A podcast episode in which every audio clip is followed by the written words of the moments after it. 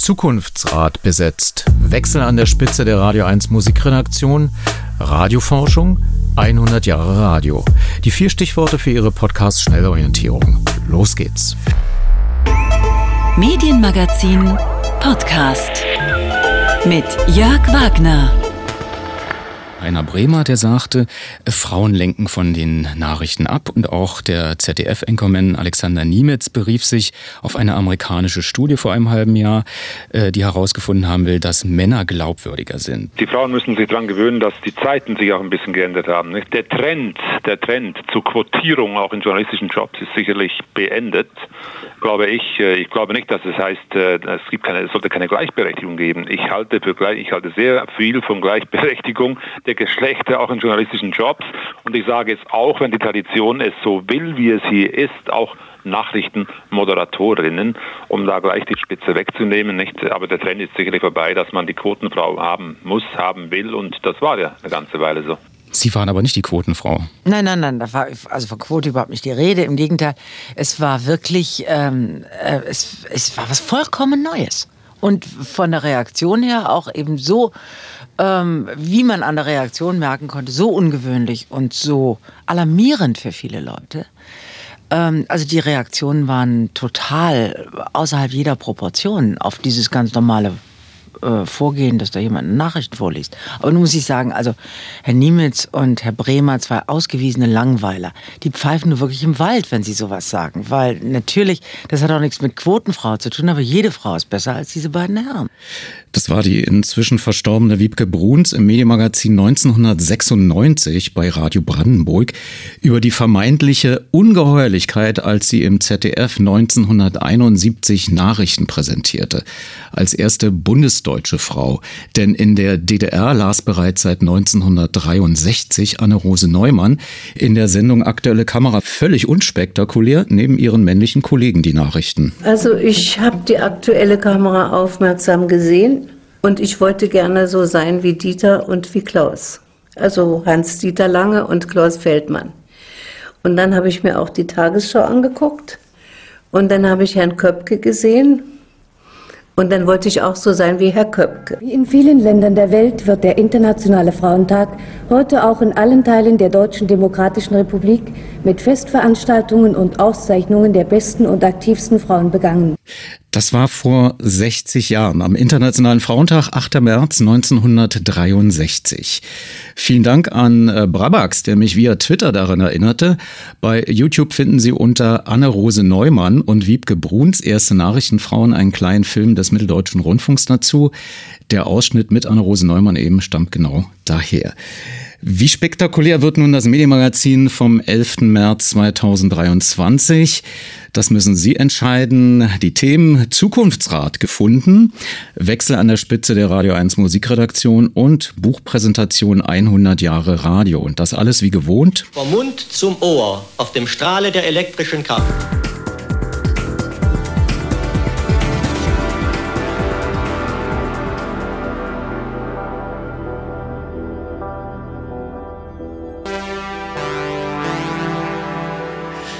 Die wichtigste medienpolitische Gruppe der Bundesrepublik, die Rundfunkkommission der Länder, hat am 8. März bekannt gegeben, dass sie einen Zukunftsrat berufen hat mit acht Expertinnen und Experten. Das sorgte im Vorfeld für leichte Aufregung. Wer sucht denn diese Mitglieder aus? Was qualifiziert die Menschen für diese Beratungsleistung? Wieso sind wir da nicht dazu eingeladen und so weiter und so fort? Ich konnte dazu am Freitag mit Heike Raab telefonieren. Sie ist zurzeit in den USA unterwegs und im Teil an der South by Southwest in Texas. Deswegen haben wir das Gespräch aufgezeichnet und meine erste Frage war, was eigentlich der Impuls für die externe Beratung der Rundfunkländerkommission gewesen sei. Denn die Rundfunkkommission besteht doch eigentlich schon aus Fachleuten. Die Rundfunkkommission der Länder, die ja seit vielen Jahren auch die Medienpolitik in Deutschland föderal koordiniert, ist ja auch in, als Gesetzgeber. Und wir überprüfen immer die Staatsverträge, wir novellieren die Gesetze, wir bringen uns beim Europäischen Medienfreiheitsgesetz ebenso ein wie beim Jugendschutzgesetz, wenn es ums Medienkonsumverhalten geht oder um Medienkompetenz.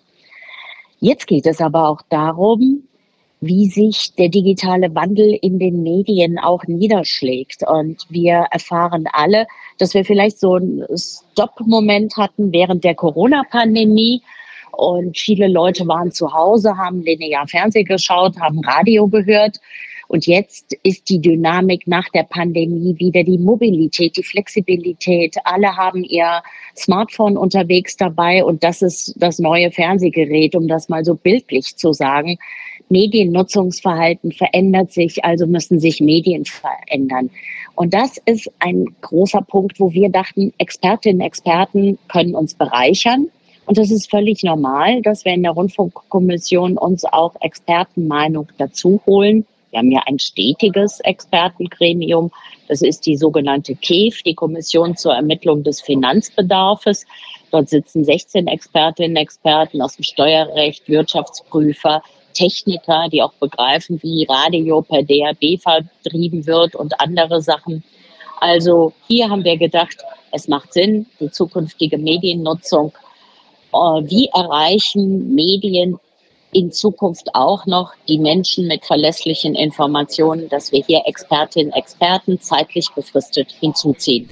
Also mit dem Wunsch von Tom Buo, dem WDR-Intendanten, möglicherweise, hm, ich sag mal, sowas wie einen runden Tisch zu installieren, hat das nichts zu tun. Wir in der Rundfunkkommission ziehen immer Leute hinzu. Und ähm, Tom Buros Rede ähm, wird immer so hochstilisiert. Sie ist ein Beitrag von, ganz vielen gewesen. Wissen Sie, ich habe aus der Mitte der Gesellschaft von Medienmacherinnen und Medienmachern schon weit vor dieser Rede äh, Anfang des letzten Jahres mal solche Ideen gehört. Ähm, die sind doch von überall hergekommen. Wir haben auch gesehen, was die in der Schweiz gemacht haben.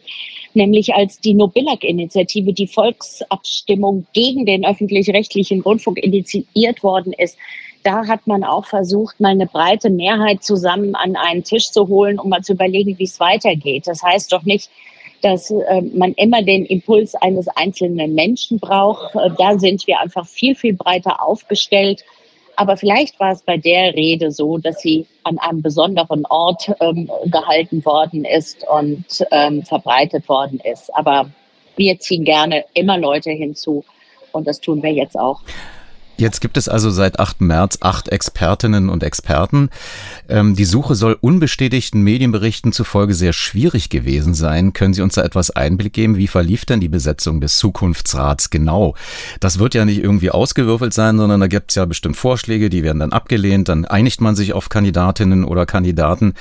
Können Sie uns da ein bisschen was verraten? Klar kann ich das. Wir hatten erst mal im Januar eine unglaublich produktive und konstruktive Klausurtagung der Länder. Wir haben uns einfach zwei Tage mal zusammengesetzt und haben definiert, wo soll die Reise hingehen. Wir haben gesehen, es gibt eine riesen Vertrauenskrise beim öffentlich-rechtlichen Rundfunk. Aber es gibt auf der anderen Seite auch die gesellschaftliche und gesellschaftspolitische Notwendigkeit, dass Medien in der Demokratie auch eben die Verlässlichkeit und all das bringen müssen mit einem weltweiten Korrespondentennetzwerk, mit einem kulturellen Angebot, mit Bildungsinhalten.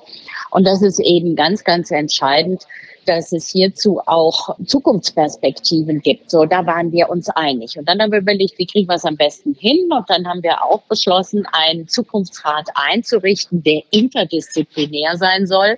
Aber es war uns auch ganz klar, dass wir zunächst einmal auch überlegen müssen, was soll der Zukunftsrat tun?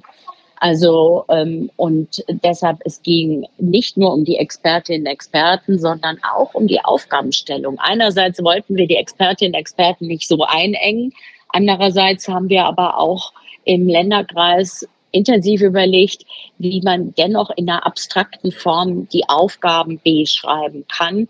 Und die sind ja nun wirklich nicht klein. Und wir wollen jetzt zeitnah, nämlich am 20. März, die konstituierende Sitzung durchführen.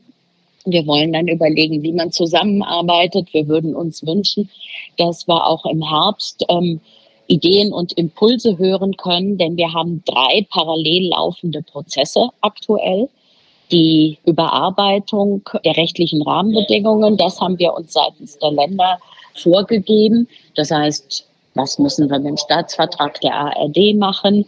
wenn Zusammenarbeit die Regel werden soll, müssen wir auch über ähm, eine Aufhebung des Kooperationsverbotes der öffentlich-rechtlichen nachdenken. Da müsste man auch möglicherweise das GWB novellieren. Und ähm, wir haben darüber hinaus das zweite, den zweiten parallelen Prozess, das ist nämlich die Bedarfsanmeldung der öffentlich-rechtlichen Anstalten. Die muss bis Ende April erfolgen. Das heißt, damit beschäftigt sich die KEF.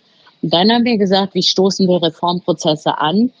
Also muss das jetzt in einem dynamischen, agilen Team schnell vorangebracht werden und möglichst im Herbst, Spätherbst auch vorliegen, damit diese drei Prozesse synchronisiert werden können. Und dann waren wir uns auch einig, dieses Team muss interdisziplinär zusammengesetzt sein. Da brauchen wir Sachverstand vom Medienmanagement, auch ein Verständnis für den öffentlich-rechtlichen. Wir brauchen das Thema Hochkultur. Wir brauchen auch vielleicht mal juristische Perspektive in Richtung Europa. Wir brauchen die die Plattformen verstehen. Und wir haben einfach wirklich lange, lange überlegt, welche Qualifikationen brauchen wir. Und ich will auch sagen, ähm, wir sind uns nicht sicher, ob wir alles geschafft haben. Deshalb werden wir den Expertinnen, Experten im Zukunftsrat klar auch die Möglichkeit eröffnen, dass man noch weitere Expertinnen, Experten zu Sachfragen hinzuzieht. Denn ähm, das Feld ist so weit und wir wollen die Dynamik nicht einengen, aber wir wollten uns auch gemeinsam auf einen Beschluss verständigen.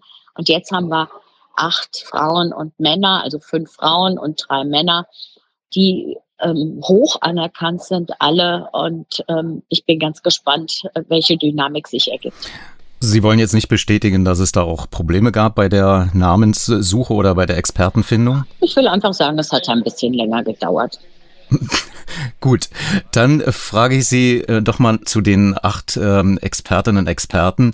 Was erhoffen Sie sich denn von den Persönlichkeiten wie zum Beispiel Julia Jekel, eine ehemalige Managerin von Gruner und Jahr oder Roger de Weck, auch ehemalig, nämlich Generaldirektor des Schweizer Rundfunks. Sie hatten Nobillag zwar schon angerissen, aber ähm, ich behaupte mal, dass man aus einer Sicht der ähm, ehemaligen Medienkenntnis vielleicht äh, weniger Impulse setzen kann, als wenn man noch praxisnah und wüsste um die aktuellen Probleme. Oder irre ich mich da? Roger de Beck ist zumindest jemand, der nicht nur hochgeschätzt ist, sondern der die Medienwelten kennt, sowohl den Printbereich äh, und dessen Herausforderungen als auch ähm, den öffentlich-rechtlichen Bereich. Und wir brauchen auch jemanden, der die Problembeschreibung auf der einen Seite kann. Und zweitens will ich einfach sagen, ich bin ein absoluter Fan davon, die Jüngeren und die Älteren, die Schrägdenkenden und die vielleicht manchmal auch gerade Ausdenkenden an einen Tisch zu bringen. Bin dankenswerterweise in einem Team mit Malu Dreier und wir arbeiten oft in agilen Teams zusammen und die sind kreativ. Ich bin Fan von diesem Design Thinking, was auch bei Hasso Plattner durchgeführt wird, ähm, da muss man Menschen manchmal anders zusammenbringen und das kann super produktiv sein. Und ähm, Julia Jeckel ist auch eine Frau, die auch gerade Herausforderungen in Medienunternehmen kennt.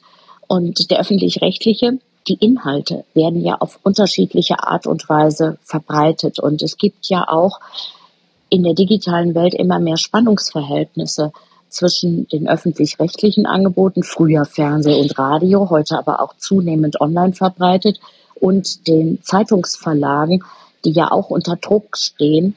Ähm, auch das sind ja Momente, die man mit einbeziehen muss. Deshalb ist auch Expertise von innen in dieses Thema ähm, ganz wertvoll, kann ich mir sehr gut vorstellen meint zumindest Staatssekretärin Heike Raab, Bevollmächtigte des Landes Rheinland-Pfalz beim Bund und für Europa und Medien und Koordinatorin der Rundfunkländerkommission zurzeit in Texas, USA. Mitverfolgt hat dieses Gespräch eben Hubert Krech, Redakteur beim Zweiten Deutschen Fernsehen und einer der Sprecher der AGRA, der Arbeitsgemeinschaft der Redakteursausschüsse des öffentlich-rechtlichen Rundfunks, den ich jetzt in der Leitung begrüßen darf. Herr Krech, Sie vertreten quasi diejenigen, die journalistisch und künstlerisch das eigentliche Programm erstellen in der ARD, im ZDF, der Deutschen Welle und beim Deutschlandradio. Sie hatten sich im Vorfeld in einem offenen Brief über das Verfahren im Zusammenhang mit dem Zukunftsrat empört geradezu. Warum?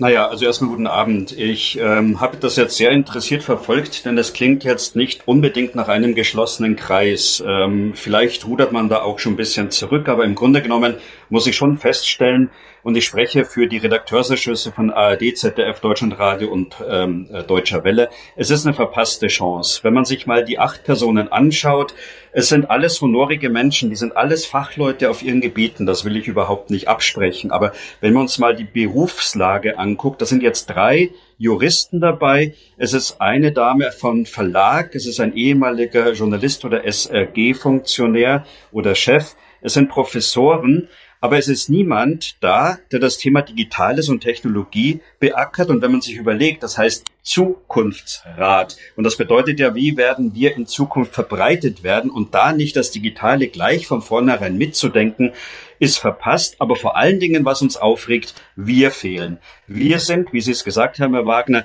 die Macherinnen und Macher. Wir sind aus dem Maschinenraum. Wir kennen die Probleme. Die Frau Raab hat gerade gesagt, man braucht Leute, die die Probleme kennen. Ja, bitte, hier sind wir. Wir haben die Expertise, wir haben die, in jeder Redaktion sitzen wir. Wir wissen die Abläufe, wir wissen, wo der Schuh drückt. Die Redakteursausschüsse in den Häusern, wo es denn welche gibt, Redakteursausschüsse mit starken Statuten, da komme ich dann später noch drauf, ähm, dort legen wir die Finger in die Wunde. Also wir sind praktisch immer die kritischsten in den Häusern selbst. Und uns nicht zu hören, da muss ich sagen, ist eine verpasste Chance, dass man da ähm, und, und dieses Sie haben es ja angesprochen, wie ist das zustande gekommen, dass sich A-Länder und B-Länder versuchen zu einigen das hat uns schon daran erinnert an die Zeiten, ähm, als noch äh, parteipolitisch besetzt wurde in den Fernsehräten und Rundfunkräten. Sie sprechen aus Erfahrung, äh, das zweite deutsche Fernsehen hatte ja die Causa Brender und da war es tatsächlich so, dass ähm, man muss dazu sagen, A-Länder sind, glaube ich, die SPD-regierten Bundesländer und B-Länder ja. sind die,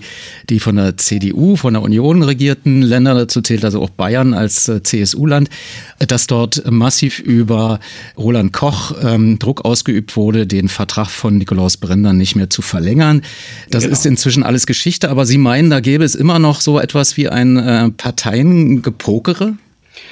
Also wir waren natürlich nicht dabei, wie ausgewählt wurde. Und wie gesagt, ich möchte da ähm, auch meine Hoffnung in den Zukunftsrat setzen. Also vielleicht kommt ja da wirklich was Gutes raus, wenn es kein geschlossener Kreis ist, sondern die zum Beispiel auch uns hören. Ich finde, uns muss man besonders hören.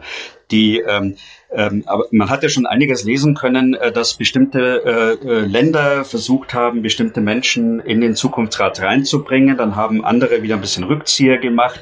Also es ist schon ein bisschen parteipolitisches Taktieren dabei. Und das ist natürlich etwas, was wir dachten, äh, spätestens nach dem Bundesverfassungsgerichtsurteil zum ZDF-Fernsehrat, ähm, dass das vorbei ist. Ist vielleicht in abgemilderter Form immer noch so. Ich verstehe auch, dass jedes Land und jede Partei eigene Interessen hat, aber wir sprechen doch wirklich über einen Pfeiler der Demokratie, ähm, den das, äh, äh das deutsche Rundfunkwesen hat. Und dafür ist es viel zu wichtig. Ich habe natürlich Heike Raab in dem aufgezeichneten Gespräch ähm, mit ihrem offenen Brief, ähm, ich habe äh, sie sozusagen damit konfrontiert und sie gefragt, was sie denn davon gehalten hat, dass sie sich in einer zugegebenermaßen auch sehr polemischen Form in einem offenen Brief an sie gewandt äh, haben. Und hören wir mal ihre Reaktion. Man kann ganz viele Gedanken haben und wir werden mit dem Zukunftsrat nicht am Ende der Beratungen sein. Wir haben ganz klar gesagt, dass wir auch diesen Prozess, ich habe ja geschildert, drei Prozesse laufen nebeneinander, dann ab Herbst uns vorbehalten, wie wir da auch ein Beteiligungsformat oder welche Form von Beteiligung wir entwickeln können. Wie, das müssen wir noch beraten. Wir haben bei der Online-Anhörung zum dritten Medienänderungsstaatsvertrag 2700 Eingaben bekommen. Das heißt, die Menschen in der Bundesrepublik interessieren sich für Medien und wenn Sie die ACKA ansprechen, dann könnten wir auch das Publikum, die Audience ansprechen. Wir ähm, könnten über Gremienmitglieder nachdenken. Ähm, ich kann Ihnen sagen, es gab sehr viele Menschen, die sich auch initiativ eingebracht haben, gerne mitwirken würden. Ich glaube, wir kriegen Partizipation hin.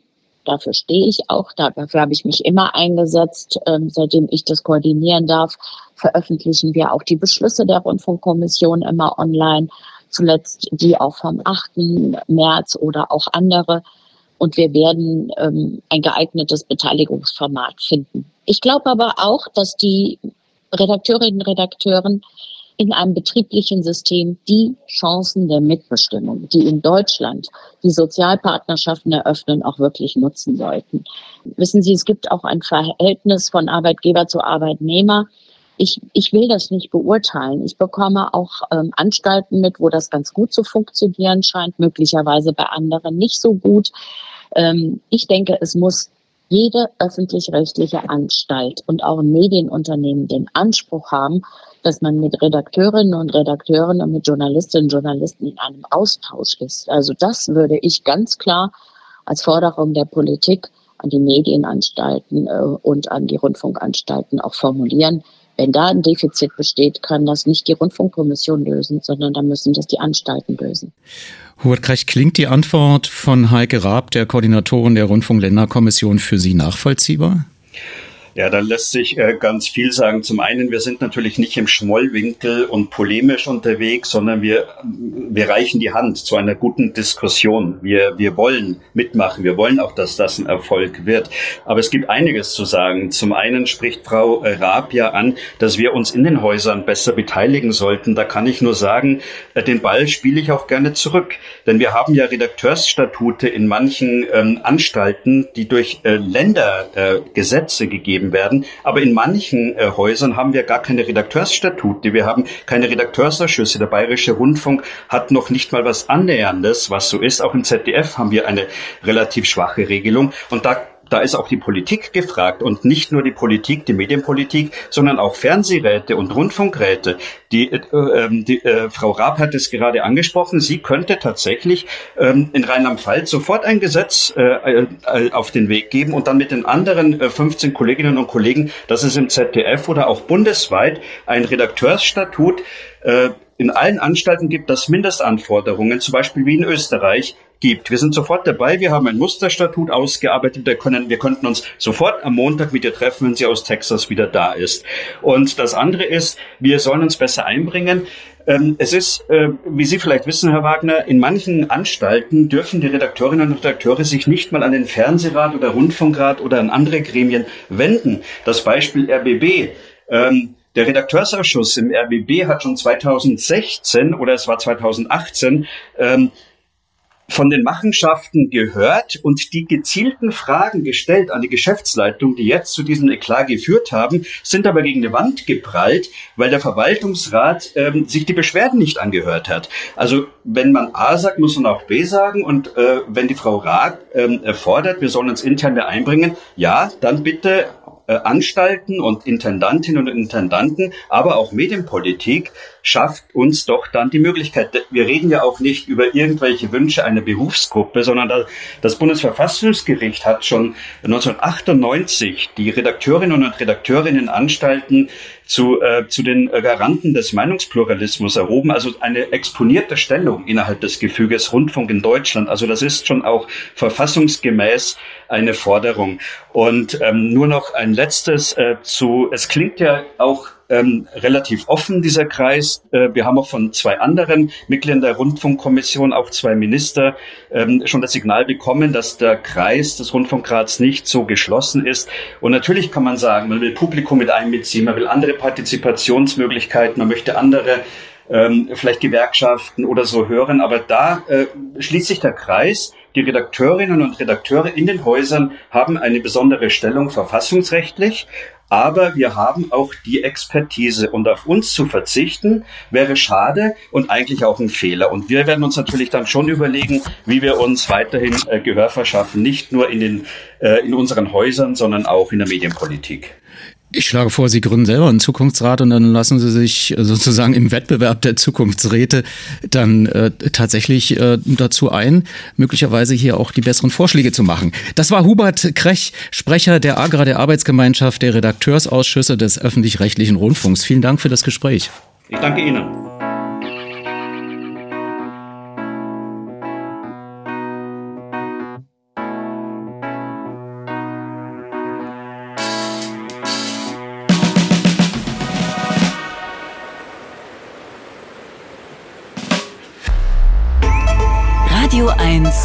Medienmagazin mit Jörg Wagner. Wie ich letzte Woche am Ende des Medienmagazins angedeutet hatte, gibt es einen Wechsel an der Spitze der Radio 1 Musikredaktion. Bevor ich Ihnen den kommissarischen Radio 1 Musikchef vorstelle, haben Sie natürlich Anspruch auf den Kontext, ähm, der den Ausgang hat, dass die bisherige Musikchefin Anja Kaspari innerhalb des RBB eine neue Position bekommt. Das jetzt richtig zu erklären, ist in dem Fall gar nicht so einfach. Selbst ich als langjähriger Radio 1 Mitarbeiter kennt kaum die Details. Das mag Sie vielleicht erstaunen, aber dieser Prozess ist einer, der vom Datenschutz und vom Persönlichkeitsschutzrecht begleitet wird. Ich konnte jedoch mit Anja Melage sprechen. Sie ist Leiterin der RBB-Intendanz und sie sagte mir vor der Sendung Folgendes. Anja Kaspari war acht Jahre jetzt Musikchefin von Radio 1 und sie verlässt jetzt Radio 1 und wechselt innerhalb des RBBs.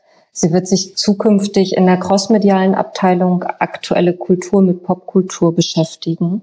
Und dem Ganzen war vorausgegangen ein schlechtes Klima in der Musikredaktion von Radio 1. Und ähm, das werden wir jetzt zusammen durch diesen Wechsel verbessern.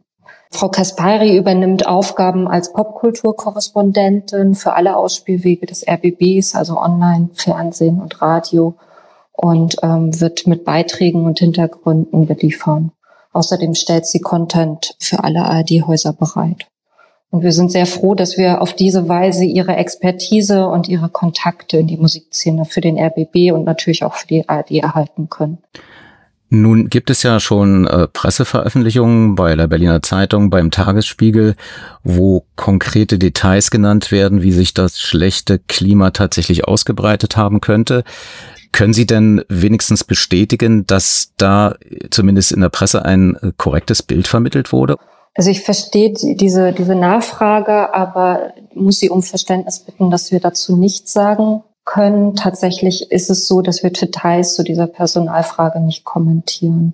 Und ich denke, wir haben im Sinne aller Mitarbeiterinnen und Mitarbeitern und im Sinne von Frau Kaspari zusammen eine sehr gute Lösung gefunden und sind froh, dass wir ihre Expertise weiter im RBB nutzen. Soweit Anja Melage, Leiterin der Intendanz des Rundfunks Berlin-Brandenburg. Was passiert nun mit der Radio 1 Musik? Da bin ich froh, Ihnen eine Lösung präsentieren zu können, die erstmal vorübergehend geplant ist, nämlich Frank Menzel. Frank ist ähm, mir seit über 35 Jahren bekannt und ich begrüße ihn ganz herzlich in der Leitung. Hallo Frankie, wie wir dich alle nennen dürfen. Stimmt. Hallo Jörg. Äh, die einen oder anderen werden dich kennen, die tatsächlich ähm, mit uns mit im Radio gezogen sind über DD64, Rock Radio B, Fritz und jetzt Radio 1. Aber vielleicht nochmal so äh, zu diesen einzelnen Stationen. Wie bist du überhaupt zum Radio gekommen? Oh, da gehst du ja ganz weit zurück. Also ich habe den Tontechniker gelernt. Beim damaligen staatlichen Komitee für Rundfunk in der Lipperstraße gab es noch die Deutsche Post und die Deutsche Post hatte die Techniker sozusagen die Produktionsabteilung unter sich und bei der Deutschen Post war ich damals Tontechniker, zweieinhalb Jahre habe ich dort gelernt, habe sogar einen Dienstgrad, Obersekretär nennt er sich. Ja, und nach den zweieinhalb Jahren bin ich in den Musikstudios gelandet in der Lipperstraße. Da gab es fünf Studios, fünf Musikstudios, zwei Hörspielstudios ja, von Rock, Pop über Klassik. Dann gab's noch Jazz und Schlager. Aber mein Lieblingsgebiet war natürlich Rock und Pop. Hörspiele habe ich auch produziert, beziehungsweise als Techniker gewirkt. Und so war ich eben sehr aktiv in der Lipperstraße, das Funkhaus. Ich denke, du warst da auch relativ zeitig und hast da auch deine aktiven journalistischen Jahre verbracht, oder? Ja, wir sind zeitgleich, wenn, wenn mich mein äh, Gedächtnis nicht trügt, 1987. Äh, genau, 87 wurde ja DT64 von 12 auf 20 Stunden erweitert und da brauchten die mit einem Mal sozusagen wirklich wesentlich mehr Leute und 87 bin ich tatsächlich auch gefragt worden, weil man hatte sich ja angefreundet in der Leperstraße, die Journalisten, die Inhaltgeber und die Macher und die Techniker und damals wurde ich gefragt, ob ich nicht Bock hätte zu wechseln zu DT64 als Musikredakteur. Dann gab's die großen rundfunkpolitischen Entscheidungen. DD64 ist nach Halle gegangen, Rockradio B gründete sich beim Ostdeutschen Rundfunk Brandenburg und dann gab's die Fusion mit Radio for You und äh, Rockradio B, Fritz. Ich kann mich damals erinnern und da kommen wir auf auch auf die Personalie, Anja Kaspari. Ähm, wir haben damals die Fritz Roadshow betreut. Das war so eine Wertungssendung mit Hörerbeteiligung. Und ich habe dich da rumhüpfen sehen, kann das sein? Absolut, ja. Also ich war ja im Gründungsteam äh, von Fritz, also Rockradio B-Seite und Rede for You trafen sich äh, Ende 92 und da haben wir in ein zwei Wochen Seminar Fritz entwickelt und äh, dann ging es ja am 1. März 93 mit Fritz los und Fritz hatte natürlich eine Hörerschatssendung, die lief jeden Sonntag von 14 bis 18 Uhr, die Fritz Roadshow. Das Konzept kam, glaube ich, von dir und Andreas Ulrich und ich war der erste Redakteur und die ersten Moderatoren waren Anja Kaspari und Ansa Seitenstücker. Genau. Und äh, das ist also auch für uns bedauerlich, was da zurzeit auch publiziert ist in äh, Zeitungen und auch das, was wir als Belegschaft miterleben. Wir müssen aber dazu sagen, dass wir tatsächlich auch nicht hundertprozentig eingebunden sind in das ganze Verfahren, was Anja Milage gerade erklärte. Wir haben da teilweise auch sehr große weiße Flecken, aber lass uns nach vorne gucken. Äh, ich habe zwar so ein Gefühl, was du gemacht hast bei Radio 1, ähm, was die ganze Eventproduktion anbelangt, aber vielleicht hast du noch mal so paar Highlights, an die du dich gerne zurückerinnerst. Womit muss man dich in Verbindung bringen? Mit welchen Konzerten, mit welchen Events? Naja, da muss man dann natürlich auch wirklich die Geschichte auch bei Fritz erzählen, weil ich habe ja 24 Jahre lang in der Musikredaktion bei Fritz gearbeitet und äh, war schon immer ein kreativer, zwar, ich betone jetzt mal, ein lautloser Macher, habe Ideen gehabt, bin mit meinen Ideen zu den Wellenchefs, zu meinem Musikchef gegangen und habe gesagt, guck mal hier, und ich bin der Meinung, dass ein emotionales Radio emotionale Events braucht, um Aufmerksamkeit zu bekommen um die Lieblingsstars auf die Bühne zu stellen. Ja, und so habe ich diverse Ideen abgegeben und äh, die damaligen Verantwortlichen haben einfach gesagt, ja, Frankie, mach einfach. Und äh, so habe ich das Vertrauen bekommen. Und so sind tolle Sachen wie Fritz die Deutschpoeten. Das ist ja eine Idee von mir, ein Ideenkonzept. Und es war ja wirklich echt erfolgreich. Auf jeden Fall. Ich kann mich erinnern mal, während einer äh, internationalen Funkausstellung einer IFA äh, war Clouseau im Sommergarten quasi. Und da habe ich jetzt, wenn ich es gerade erwähne, wieder Gänsehaut. Das war ja. so ein tolles Konzert. Ja, danke. Und da hast du wirklich recht. Da hast du bei mir äh, zum Beispiel und bei vielen anderen natürlich Emotionen ausgelöst. Auf jeden Fall. Ja, genau. Also es war, die erste Veranstaltung war so eine Idee, die fand im Astra statt, nur vor 1400 Leuten. Und dann gab es gleich die äh, Anfrage vom Veranstalter, können wir es nicht größer aufziehen? Dann überschlugen sich die Ereignisse. Dann war der IFA Sommergarten da mit seinen 11.000 Leuten. Dann war es ein, zwei Jahre lang ähm, nur an einem Tag und dann ging es relativ schnell in ein, zwei Tagesfestival und zwei Tage jeweils 11.000 Leute. Das hat mir schon sehr gut gefallen. Und ja, waren sehr, sehr schöne Erinnerungen. Das glaube ich. Und dann jetzt, äh, um jetzt nochmal auf Radio 1 zurückzukommen, seit sechs Jahren mache ich ja Radio 1, habe zwei Jahre in der Musikredaktion gearbeitet. Das ist mhm. ja immer so also gewesen in den letzten 30 Jahren, äh, nur die Besten dürfen von Fritz nach äh, zu Radio 1 wechseln. Ne? Evo, danke. So, und dann äh, war zwei Jahre Radio 1 Musikredaktion. Vor vier Jahren habe ich das Vertrauen bekommen, eben eine Eventredaktion aufzubauen. Ja, und die Eventredaktion da war noch 20 Jahre Radio 1 ähm, der Event in der Dachlounge im Studio 14. Der hat ja ein halbes Jahr lang äh, Radio 1 so ein Jubiläum gefeiert. Dann, also jetzt noch aktuell, ich glaube, ist noch im, bei allen im Herzen äh, die 25 Jahre Waldbühne letztes Jahr. Das war ja alles in meiner Verantwortung und wurde durch mich durchgeführt als Eventchef bei Radio 1. Nun, da Anja Kaspari im RBB eine neue Stelle bekommen hat, ist natürlich die Frage, wie geht's weiter in der strategischen Ausrichtung von Radio 1 im Musikprogramm Musik? Das muss ich äh, sagen, in den letzten 25 Jahren von Radio 1 war immer heiß diskutiert. Am Anfang ähm, hatte man gesagt, man spielt auch sehr oft die B-Seiten, um auch alternativ zu den anderen bisher im Äther in Berlin und Brandenburg sendenden Radios zu sein. Radio 1 hat immer mehr Musik gespielt, als alle anderen, also von der, von der Bandbreite. Wie geht's jetzt weiter? Also Anja hat natürlich ein gewisses prägendes Ziel gehabt, die Gitarrenmusik verstärkt äh, in, ins Programm gehievt. Sie hat die LPs, also das heißt tatsächlich die Vinylgeschichten gepusht und auch immer wieder Schmeckerchen ins Programm gebracht mit langen Rillen, also mit Musik in Überlänge. Äh, wie würdest du dich beschreiben? Was ist dein musikalisches Ziel bei Radio 1?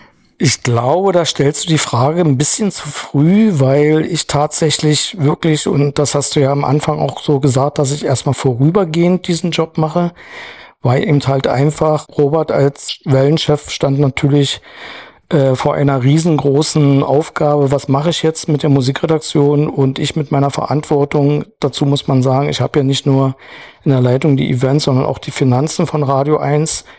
Und äh, dementsprechend war es für ihn irgendwie doch am effizientesten, jemanden zu fragen, wo es am nächsten vom Thema her passt, äh, die Musikredaktion jetzt erstmal in diese Verantwortung zu geben, weil es hier wirklich um eine Übergangsphase, um den kommissarischen Musikchef geht. Also das heißt jetzt wirklich darauf zu achten, dabei zu helfen, also das Team im Fokus zu haben, Radio 1 zu helfen, beziehungsweise eben halt einfach dafür zu sorgen, dass eben halt einfach relativ schnell eine Stellenausschreibung hergeht und dass zusammen gemeinsam die beste Lösung für die beste Musikchef oder für den besten Musikchef gesucht wird. Und dabei würde ich gerne helfen. Und deswegen ist jetzt erstmal, also ich stehe zu Radio 1, ich liebe Radio 1, ich lebe Radio 1, mag die Musik, die da läuft, und äh, jetzt in die Nuancen zu gehen, ist, glaube ich, noch eine Runde zu früh. Aber äh, Frankie, wenn du einen Titel nur mitnehmen könntest auf eine Insel, den du immer wieder in Dauerschleife abspielen würdest, welcher wäre das? Ja, also mein The Best Song ist Johnny Cash Hurt. Zwar eine Coverversion, aber die hat mich so stark berührt, dass ich tatsächlich, ähm, also ich habe ja auch jahrzehntelang aufgelegt und seitdem es den Titel gibt, beende ich jede Party mit dem letzten Song Hurt. Es war in einem aufgezeichneten Schaltgespräch Frankie Menzel, kommissarischer Musikchef von Radio 1, da die bisherige Radio 1 Musikchefin Anja Kaspari inzwischen, wir haben es von gehört, aufgrund eines gewachsenen schlechten Arbeitsklimas nun in einer anderen Abteilung des RBB als Popkulturkorrespondentin ihre Expertise einbringt. Datenschutz und Persönlichkeitsschutzrechte gilt es für mich zu respektieren an dieser Stelle, was nicht ausschließt, dass zu gegebener Zeit dieses Thema hier nochmal besprochen werden kann. Für den Moment jedoch bleibt nur die musikalische Visitenkarte von Frankie nachzutragen, nämlich Johnny Cash mit Hurt.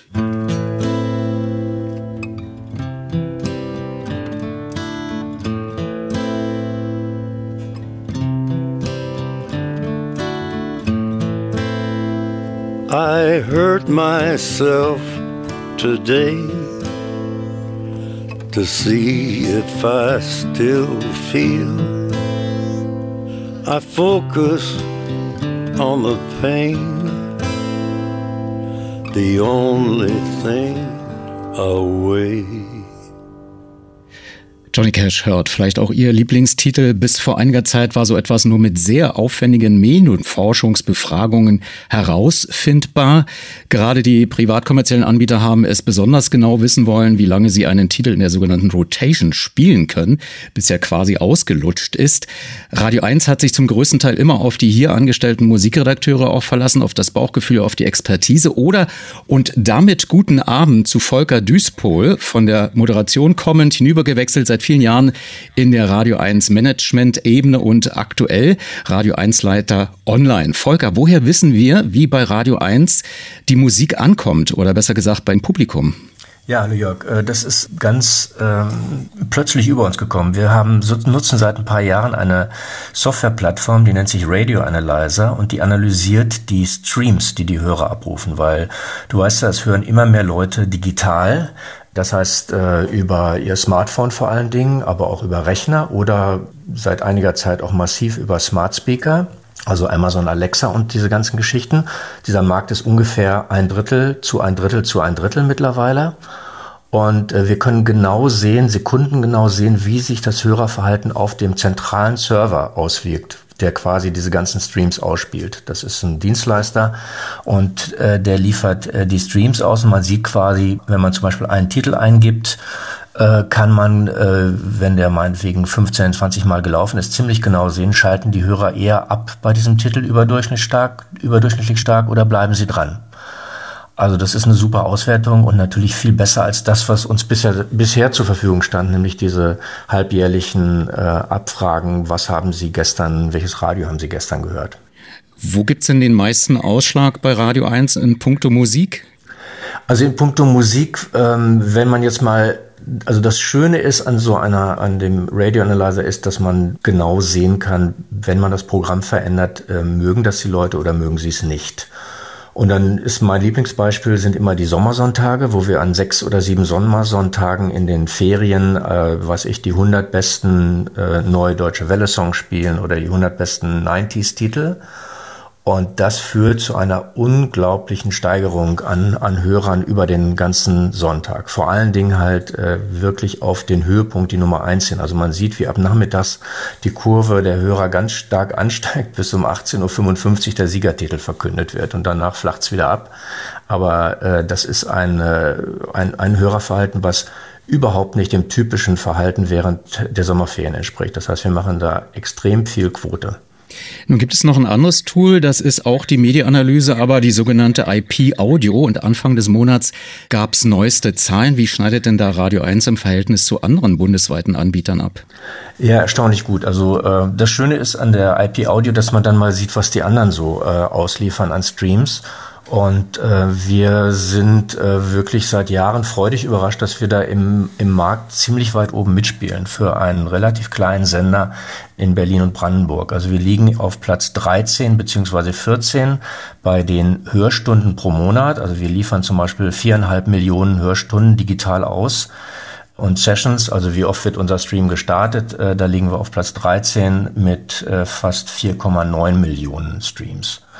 Und äh, damit liegen quasi nur noch die Sender vor uns, die ein viel größeres Einzugsgebiet haben, wie zum Beispiel SWR 3, WDR 2 oder 1 Live, wo also die Bundesländer einfach schon mal viel größer sind als Berlin und Brandenburg. Und auch wenn die Streams jetzt bundesweit gezählt werden, so ist das schon, haben die schon einen größeren Startvorteil und äh, haben auch eben in der normalen äh, Mediaanalyse deutlich mehr Hörer als wir. Ende des Monats erscheint wieder die klassische Mediaanalyse. Da werden dann die Leute gefragt, was haben sie gestern für einen Radiosender zu einer bestimmten Uhrzeit gehört. Da wird ja das Erinnerungsvermögen abgefragt, aber das ist trotzdem auch wichtig für Radio 1, um das gegenzuchecken. Gibt es da sozusagen ähm, ähnliche Verlaufe oder gibt es äh, bei, bei der IP-Audio, seht ihr da, dass das äh, völlig daneben läuft? Nein, was wir sehen können, ist, früher waren wir, haben wir immer gezittert ein bisschen vor diesen Ergebnissen, haben gedacht, oh, hoffentlich äh, geht's diesmal wieder gut oder vielleicht legen wir was zu oder vielleicht verlieren wir nicht. Aber jetzt kann man eigentlich sagen, äh, wenn man sich die Streams anguckt, die sind mittlerweile so relevant, dass man aus diesen Zahlen schon ablesen kann und durchaus beruhigt auf den, auf den 29. März gucken kann. Ich bin mir sicher, dass wir nicht verlieren, sondern eher äh, unser Niveau halten bzw. leicht zulegen, weil das ist wirklich korreliert mittlerweile. Dann bin ich gespannt. Jetzt aktuell nach der letzten Medienanalyse hören gerade 114.000 zu, also mehr als ein Olympiastadion. Vielen Dank erstmal Volker Duispohl, Radio 1 Leiter für Online. Ich will Ihnen jetzt noch, äh, liebe Beitragszahlerinnen und Zahler, ein Buch ans Herz legen, beziehungsweise auf den Medienmagazin Podcast hinweisen, denn es gab in dieser Woche eine Buchpräsentation im Haus des Rundfunks zur 100-jährigen Geschichte des deutschen Unterhaltungsrundfunks, die Sie komplett nachhören können, diese Diskussion.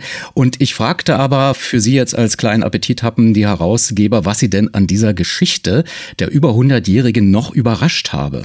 Mein Name ist Dimut Röther. Ich bin verantwortliche Redakteurin von EPD Medien.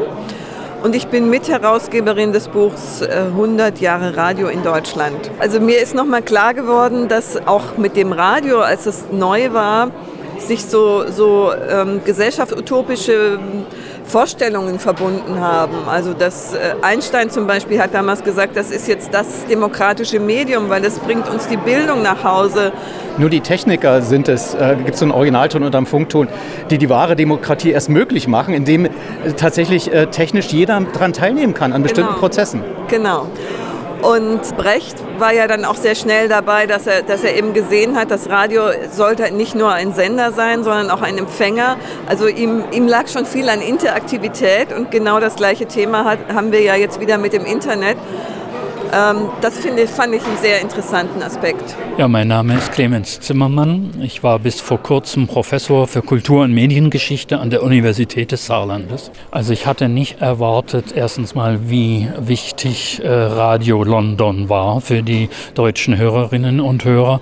Und überhaupt ist mir im Laufe des ganzen Projekts äh, klar geworden, dass der transnationale Charakter des Radios, äh, dass wir das noch mehr erforschen sollten. Wir haben ja auch einen Beitrag in dem Buch dazu drin, also etwa Radio Luxemburg äh, oder äh, auch äh, die Europawelle Saar. Also da sehe ich noch äh, Zukunft für die Forschung. Mein Name ist Hans Sarkovic. Ich war bis vor kurzem Programmleiter von H2 Kultur des Hessischen Rundfunks und bin weiterhin als publizistisch tätig, zum Beispiel mit radiohistorischen Hörbüchern. Na, also am meisten überrascht mich eigentlich, wie lebendig das Radio über 100 Jahre geblieben ist. Dass es sich immer wieder verändert hat, nicht nur positiv, wenn man die NS-Zeit denkt, und dass es bei der Entwicklung der Demokratie in Deutschland nach 1945 schon eine ganz wichtige Rolle gespielt hat. Es war das Medium, das gehört wurde und das die Menschen, weil es viele Radioapparate gab, auch erreichte.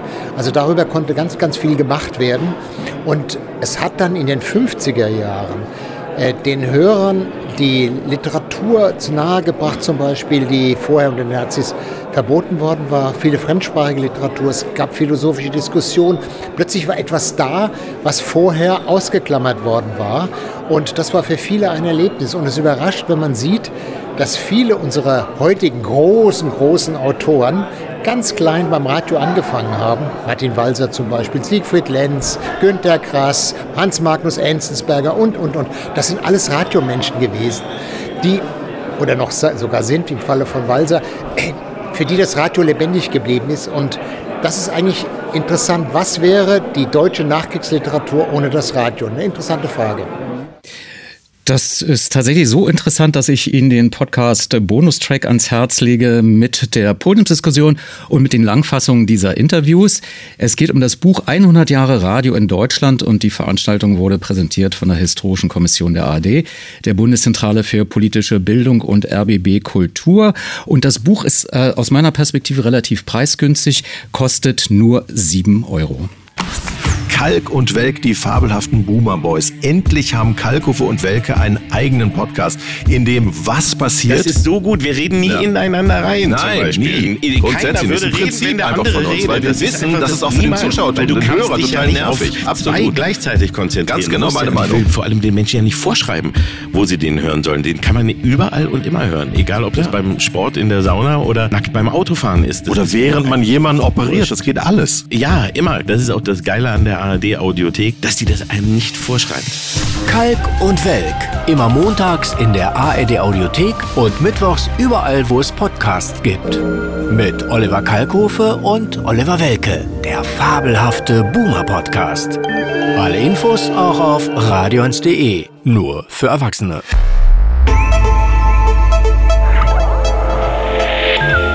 Medienmagazin Podcast. Bonustrack.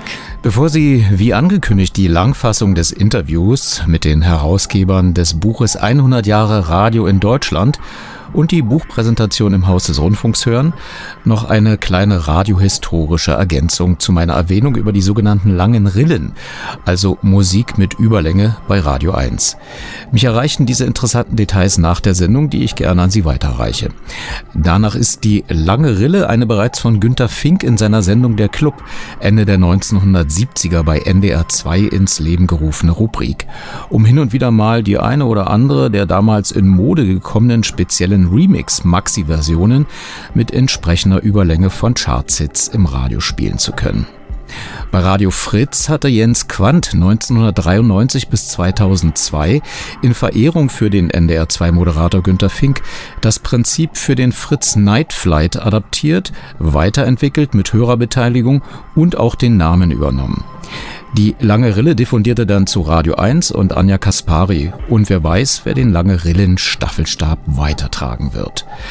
Mehr zur Rundfunkgeschichte jetzt von den Herausgebern des Buches 100 Jahre Radio in Deutschland, verlegt von der Bundeszentrale der politischen Bildung in Zusammenarbeit mit dem Deutschen Rundfunkarchiv in der Interview-Langfassung. Mein Name ist Dimut Röther, ich bin verantwortliche Redakteurin von EPD Medien und ich bin Mitherausgeberin des Buchs 100 äh, Jahre Radio in Deutschland. Nun muss man ja fragen, jemand, der bei einer Agentur arbeitet, warum er sich ausgerechnet für Radio im Speziellen so interessiert, dass er gleich ein ganzes Buch mit herausgibt. Also ich bin äh, Fachjournalistin. Ich arbeite zwar auch für eine Agentur, aber ich mache vor allem einen Branchenfachdienst, das ist EPD Medien. Und ich beschäftige mich schon sehr lange mit Radio, also im Grunde seit ich da bin, das sind äh, über 20 Jahre. Und ich bin begeisterte Radiohörerin tatsächlich. Seit wann genau? Wann, wann, wann war es das erste Radioerlebnis vielleicht? Also meine, meine früheste Radioerinnerung reicht zurück in die Kindheit. Ich habe damals in Berlin gelebt und ich habe hier den Onkel Tobias vom Rias gehört und ich habe die Melodie noch heute im Ohr. Ich, ich, ich, ich doch, doch, die Versuchung ist nah zu sagen, ungefähr. Nein, okay. Aber das ist ja, reicht ja noch nicht aus, um, um zu sagen, 100 Jahre Radio, jetzt muss noch mal ein Buch her, weil ich kann mir vorstellen, es gibt schon einige Radiobücher, oder? Die so die Geschichte des Radios reflektieren? Natürlich, es gibt äh, viele Radiobücher. Wir haben als äh, wir dieses Projekt angegangen sind, das ist ja angestoßen worden von der Historischen Kommission der ARD, äh, die sich mit der Bundeszentrale für politische Bildung zusammengetan hat, und wir haben am Anfang gesagt, wir möchten jetzt hier nicht so eine Chronologie des Radios schreiben, das kann auch nur schief gehen, sondern wir haben gesagt, wir stellen die verschiedenen Dimensionen des Radios dar in diesem Buch. Also da geht es zum einen um die Radiohörer, es geht um äh, Radiojournalismus, es geht um Nachrichten im Radio, es geht um Musik im Radio, ganz wichtiges Thema, und Sounddesign, es geht um Kultur im Radio. Es geht um Politik im Radio, natürlich geht es auch um, um Geschichte. Also wie ist, der, wie ist das Radio entstanden, wie hat sich das Medium überhaupt entwickelt. Aber das wird eben in einzelnen Geschichten erzählt und dann immer sozusagen der große Bogen gespannt. Gab es denn noch etwas, was überraschend war bei den vielen Episoden, bei den unterschiedlichen Perspektiven? Bei der Technikentwicklung irgendetwas, wo man sagte, gut, dass wir es mal aufgeschrieben haben, weil das hat noch keiner im Blick gehabt oder im Ohr? Naja, also mir ist nochmal klar geworden, dass ähm, auch mit dem Radio, als es neu war, sich so, so ähm, gesellschaftsutopische Vorstellungen verbunden haben. Also dass äh, Einstein zum Beispiel hat damals gesagt, das ist jetzt das demokratische Medium, weil es bringt uns die Bildung nach Hause. Nur die Techniker sind es, äh, gibt es so einen Originalton unter dem Funkton, die die wahre Demokratie erst möglich machen, indem äh, tatsächlich äh, technisch jeder daran teilnehmen kann, an bestimmten genau. Prozessen. Genau. Und äh, Brecht war ja dann auch sehr schnell dabei, dass er, dass er eben gesehen hat, das Radio sollte nicht nur ein Sender sein, sondern auch ein Empfänger. Also ihm, ihm lag schon viel an Interaktivität und genau das gleiche Thema hat, haben wir ja jetzt wieder mit dem Internet. Ähm, das fand ich einen sehr interessanten Aspekt. Ja, mein Name ist Clemens Zimmermann. Ich war bis vor kurzem Professor für Kultur- und Mediengeschichte an der Universität des Saarlandes.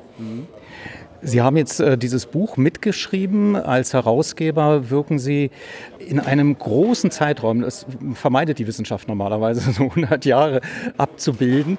Aber äh, vielleicht damit wir auch so ein bisschen wissen, was Ihre Leidenschaft am Radio ist. Was hat Sie besonders interessiert? Also mich interessiert, da ich auch früher fürs Radio gearbeitet habe. Der, Wo genau? Äh, beim Südwestfunk äh, in Baden-Baden ein bisschen auch beim äh, SR, äh, also in Stuttgart. Und da interessiert mich der Live-Charakter besonders. Das ist äh, wissenschaftlich nicht ganz einfach rüberzubringen, wenn Sie also live nun erklären sollen im Zuge eines Textes. Äh, denn im, man muss es ja eigentlich im Moment hören. Äh, also das hat mich immer interessiert. Dann hat mich interessiert, ob das Radio wirklich Wirkungen hat. Also ob diese berühmte Propaganda äh, der Nationalsozialisten, ob man sich das so vorstellen muss, äh, dass das einseitig einwirkt, dass die Menschen völlig unkritisch sich das angehört haben. Also dieser Wirkungsbegriff, das hat mich immer interessiert weil ich ja noch einen anderen Begriff entgegensetze, nämlich den der Aneignung, der Aneignung des Mediums. Und das heißt ja auch der aktive Hörer, der kritische Hörer. Äh, auch im Nazireich war es ja so, dass in den Familien drüber gesprochen wurde. Mhm. Bis hin dazu, dass es dann auch ähm, Bastler gab, die dann bewusst äh, innen drin am Drehkondensator irgendwas manipuliert haben, um die BBC zu hören oder was weiß ich, Radio Moskau. Aber äh, wenn Sie ähm, mal Ihren Befund uns mitteilen könnten, Gleichschaltung, so heißt es ja in der Nazi-Propaganda, wenn man sie heute betrachtet, sei das gewesen. Lässt sich das denn tatsächlich so sagen, dass Goebbels zum Beispiel, der hier im Haus des Rundfunks am 25. März 1933 die Direktoren der verschiedenen Funkhäuser eingeschworen hat auf diese Linie, dass der Erfolg hatte oder war es vielleicht mehr das Kino, die, die Wochenschau? Gibt es dazwischen auch noch mal so Gewichtungen in der Rezeptionsforschung? Also ganz sicher ist das visuelle äh, Medium äh, Wochenschau also auch sehr, sehr wichtig. Das heißt, man muss dem Radio eben auch die anderen Medien entgegensetzen. Aber klar, Ansprachen von Goebbels wurden schon gehört und auch von vielen geschätzt, das stimmt schon. Das heißt aber noch lange nicht, dass jeder es geglaubt hat was der Minister gesagt hat. Und ganz entscheidend ist das äh, mangelnde äh, Kriegsglück.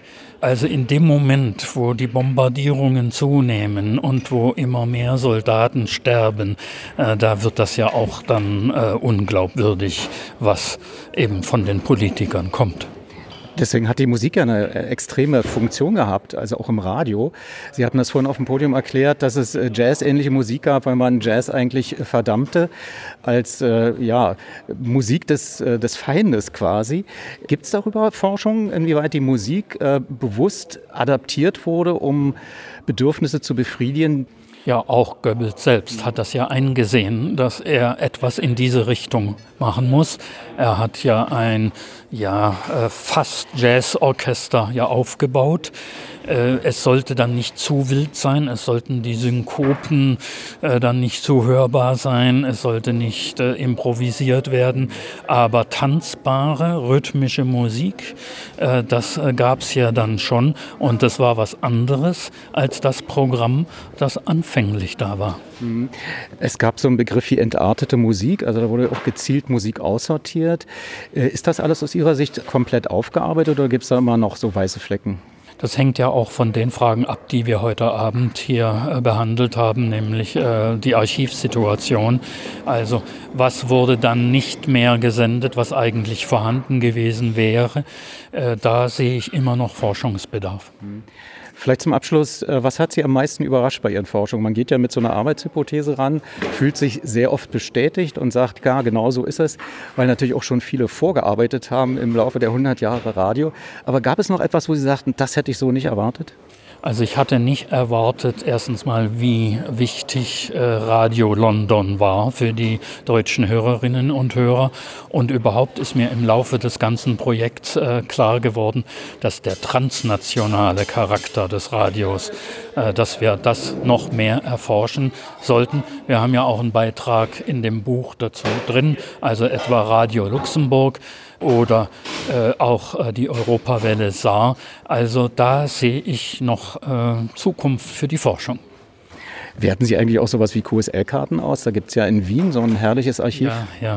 Äh, also das machen wir nicht, aber äh, da gibt es noch Medien und Quellen, die wir, glaube ich, noch gar nicht so richtig herangezogen haben. Weil ich glaube, die, die Radiogeschichte mal aus der Perspektive der eigentlich Hörenden äh, zu erforschen, kann dann uns vielleicht auch nochmal die Ohren öffnen für bestimmte Akzente, oder? Oder meinen Sie, dass das äh, sich ungefähr deckt mit dem, was man von oben herab als Wissenschaftler, sage ich jetzt mal, auf die Quellen, die die Rundfunkarchive uns zur Verfügung stellen, äh, rekonstruieren kann? Ich glaube, dass noch Möglichkeiten sind im Gespräch, ähm, also mit älteren Menschen, äh, noch einiges äh, zu gewinnen. Äh, das sollte man noch stärker machen. Also die biografische äh, Erfahrung des Radios, dem sollte man noch stärker nachgehen. Auch Kolleginnen und Kollegen in Österreich haben das also schon sehr schön gemacht. Äh, ja, da sehe ich noch ein Potenzial. Mein Name ist Hans Sarkovic. Ich war bis vor kurzem Programmleiter von H2 Kultur des Hessischen Rundfunks und bin weiterhin als publizistisch tätig, zum Beispiel mit radiohistorischen Hörbüchern. Aber auch mit richtigen Printprodukten.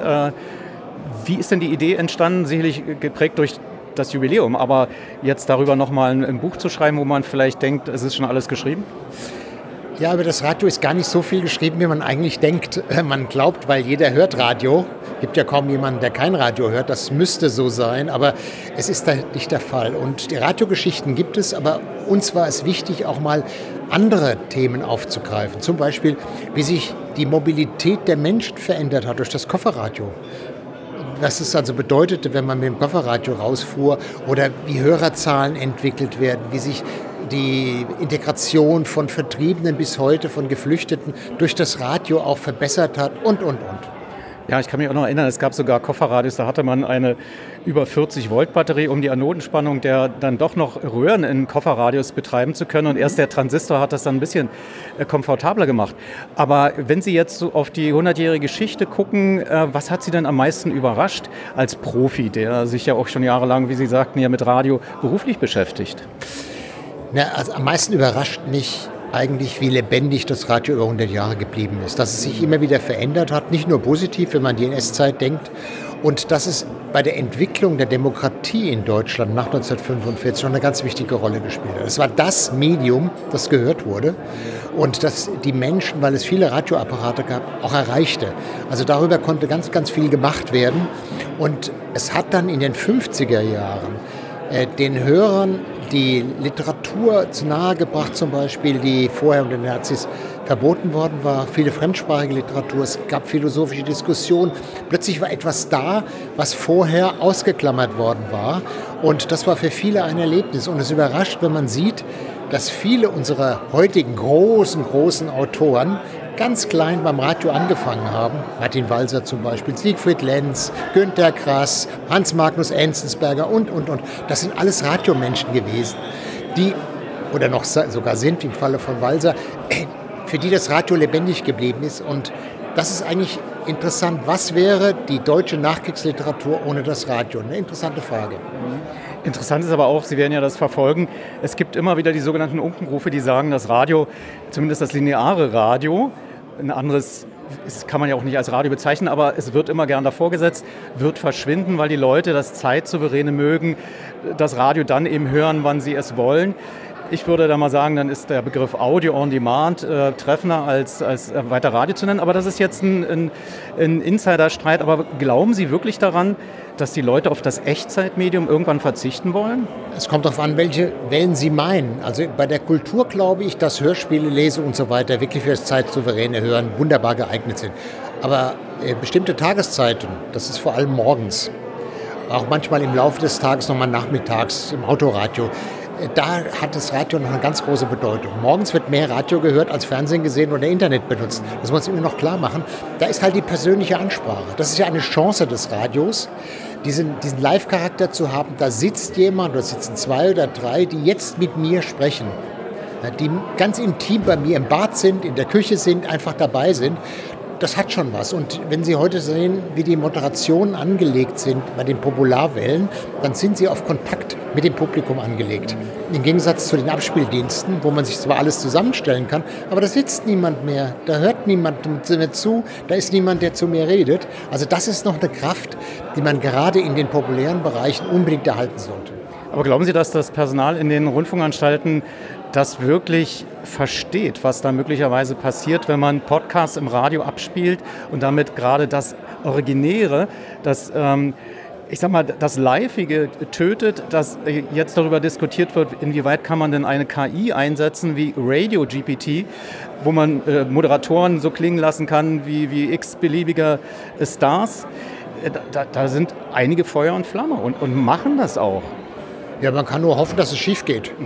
Mehr kann man dazu nicht sagen. Also ich möchte lebendige Menschen da sitzen haben im Studio und ich glaube, anderen geht es auch so. Das ist momentan ein Boom natürlich mit KI und KI kann aber immer nur das bewirken, was vorher auch ihm bereitgelegt wurde, diese künstlichen Intelligenz. Die denkt ja nicht selbst, sondern sie fasst zusammen und zieht Schlüsse daraus. Aber sie kann nicht eine aktuelle Morgenmoderation machen, wo plötzlich eine ganz andere Situation auftaucht. Das Telefon fällt aus, der Gesprächspartner ist nicht da und, und, und. Die äh, Kollegin kriegt einen Hustenanfall. Also darauf kann KI nicht reagieren. Und damit zur Podiumsdiskussion der Historischen Kommission der ARD, Bundeszentrale für politische Bildung und RBB Kultur am 9. März 2023, 19 Uhr, im kleinen Sendesaal des Haus des Rundfunks in Berlin. Moderiert von Shelley Kupferberg. Achtung, Achtung. Hier ist die Sendestelle Berlin im Boxhaus auf Welle 400 Meter. Meine Damen und Herren, wir machen Ihnen davon Mitteilung, dass am heutigen Tage der Unterhaltungsrundfunkdienst mit Verbreitung von Musikvorführungen auf drahtlos telefonischem Wege beginnt. Die Benutzung ist genehmigungspflichtig. Als erste Nummer bringen wir Cello Solo mit Klavierbegleitung. Andantino von Kreisler. Gespielt von Herrn Kapellmeister Otto Urak.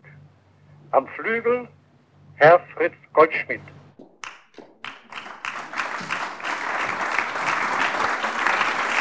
Ja, einen schönen guten Abend, liebes Publikum. Seien Sie ganz herzlich willkommen hier im wunderbaren RBB im kleinen Sendesaal. Leider werden wir jetzt kein Musikprogramm mit Herrn Kapellmeister Otto Urak und Fritz Goldschmidt hören, dafür aber vieles anderes, unter anderem auch weitere Schätze aus dem Deutschen Rundfunkarchiv, wie diesem hier. Und es gibt einen Austausch über die Geschichte und die Bedeutung des Radios anlässlich seines 100. Geburtstages. Wir wollen Ihnen das Buch 100 Jahre Radio in Deutschland in einer Art Tour d'Horizon vorstellen, also sozusagen ein wenig durch die Jahrhunderte und Themen mit Ihnen schlendern. Ich äh, finde es toll, dass es hier so voll ist dass Sie sich so sehr interessieren für dieses wunderbare Medium. Und ähm, wir sind hier natürlich an einem geschichtsträchtigen, an einem signifikanten Ort der deutschen Rundfunkgeschichte im Rundfunk Berlin-Brandenburg im Haus des Rundfunks. Ich bin Shelley Kupferberg, freie Journalistin, Autorin, Moderatorin und äh, werde versuchen, hier so ein bisschen durchzuhangeln. Dieser Abend ist eine Zusammenarbeit und zwar zwischen der Bundeszentrale für politische Bildung, mit RBB Kultur und der Historischen Kommission der ARD und möglich macht diese Veranstaltung die Bundeszentrale für politische Bildung. Und für die Begrüßung bitte ich zunächst Christoph Neuberger ans Pult. Christoph Neuberger ist Professor für Publizistik an der Freien Universität Berlin, Fachvertreter des Wissenschaftlichen Beirates der Bundeszentrale für politische Bildung. Herr Neuberger, schön, dass Sie da sind.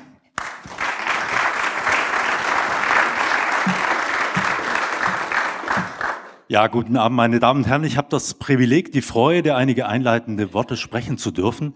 Und ich habe hier auch in der Hand äh, das Buch, um das es heute Abend gehen wird. 100 Jahre Radio in Deutschland. Ähm, ein Buch prallvoll mit äh, Informationen. Es geht um alle wichtigen Aspekte die die Vergangenheit, aber auch die Gegenwart des Rundfunks betreffen. Und es gibt extra noch sechs Kapitel, die sich mit der Zukunft des Radios beschäftigen und eine ausführliche Chronik zu 100 Jahren Radio zusammengestellt vom Deutschen Rundfunkarchiv. Es ist also alles drin, was Vergangenheit, Gegenwart und Zukunft des Radios betrifft. Können Sie systematisch erschließen, wenn Sie das Buch Kapitel für Kapitel durchlesen. Aber es lohnt sich auch darin zu blättern. Es ist wirklich opulent aufgemacht, hervorragend geschaltet. Schauen Sie, lesen Sie sich fest. Dafür liefert der Band sehr sehr viele Einstiegspunkte. Unser besonderer Dank gilt heute Abend dem Herausgeberteam, Dimo Tröter, verantwortliche Redakteurin bei EPD Medien, Hansa Kowitz, ehemals Programmchef HR2 Kultur und Clemens Zimmermann, Professor für Kultur und Mediengeschichte an der Universität des Saarlands. Sie werden alle drei gleich hier vorne erleben in der Podiumsdiskussion.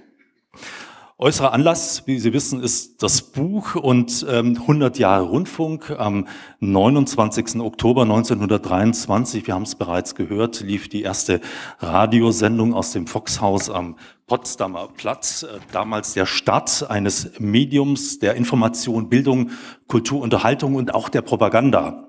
100 Jahre sind viel verglichen mit den Gründungsdaten von Google, Facebook und Wikipedia. 100 Jahre sind wenig verglichen mit Buchdruck, Zeitung und Zeitschrift. 100 Jahre Radio sind auch 100 Jahre deutsche Geschichte. Radio diente zunächst als Unterhaltungsmedium in der Massenkultur der 1920er Jahre, als Propagandainstrument im Nationalsozialismus, als Schule der Demokratie in der Nachkriegszeit und hatte auch ihre Rolle in der Systemkonkurrenz im Kalten Krieg, im sogenannten Ätherkrieg. Das Radio bietet Live-Erlebnis, Interaktion und Emotion. Zugleich ist das Radio bis heute ein wichtiger Nachrichtenvermittler und Kulturproduzent, damit auch ein nach wie vor ein sehr wichtiger Bestandteil des Medienreportars. Für viele Medienpersönlichkeiten, das ist ganz interessant, war das Radio auch ein Sprungbrett, ähm, Ausgangspunkt ihrer Karriere. Ich habe beispielsweise in den 80er Jahren Gottschalk und Jauch äh, auf Bayern 3 gehört. Das Radio spielte natürlich eine große Rolle in der Jugendkultur.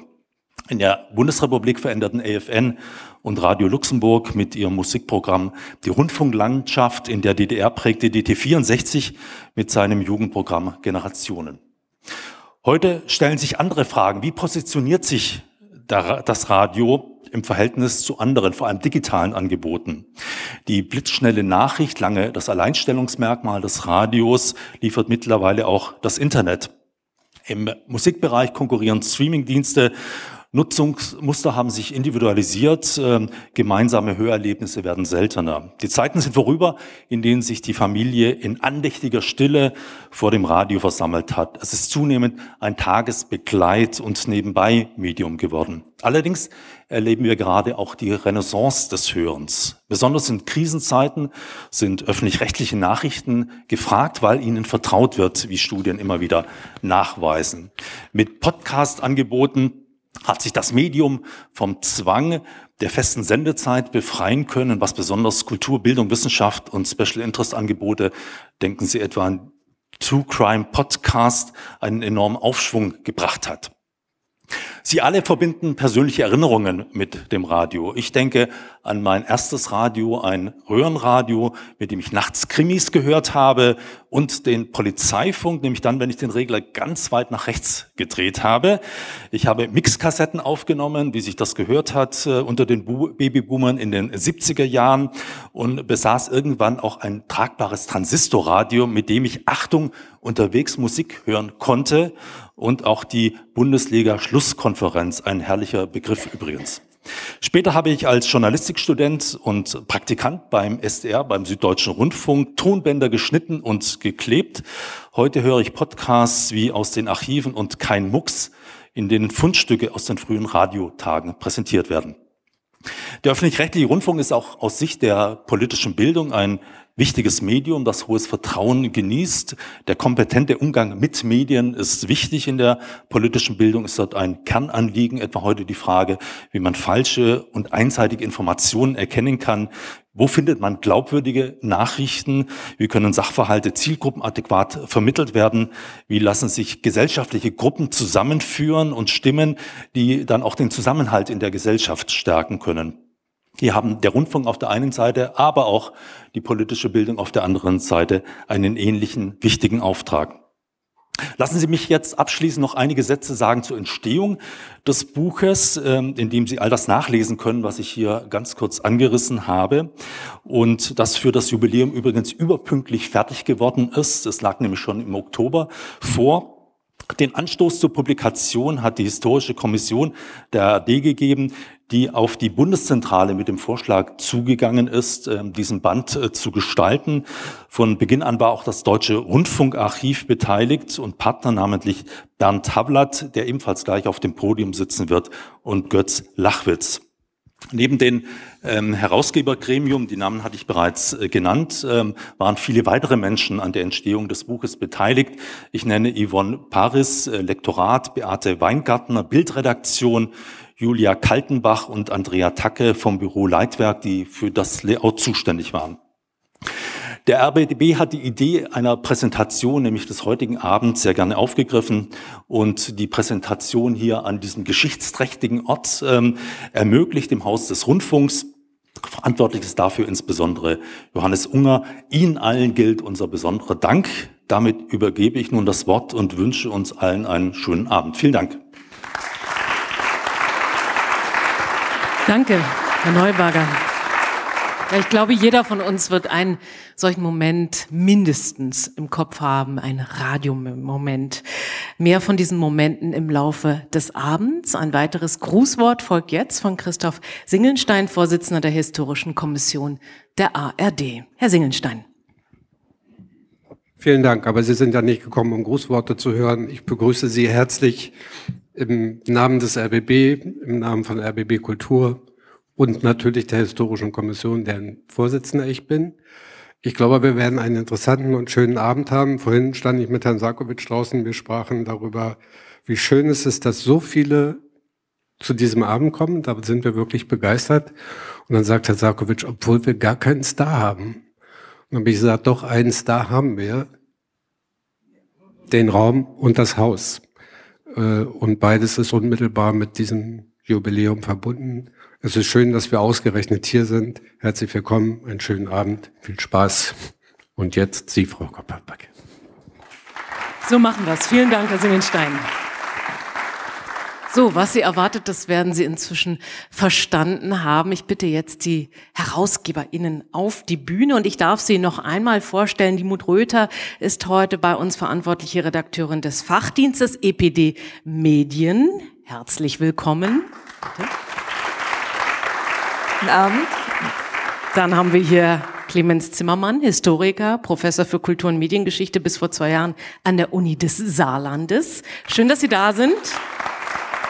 Hans Sarkovic bitte ich zu uns, bis 2021 Programmchef von HR2 Kultur, genau, da. Und der Hüter der vielen Schätze, von denen wir einige heute hören werden, Bernd Havlat vom Deutschen Rundfunkarchiv, vom Vorstand. Schön, dass Sie da sind. Bitte.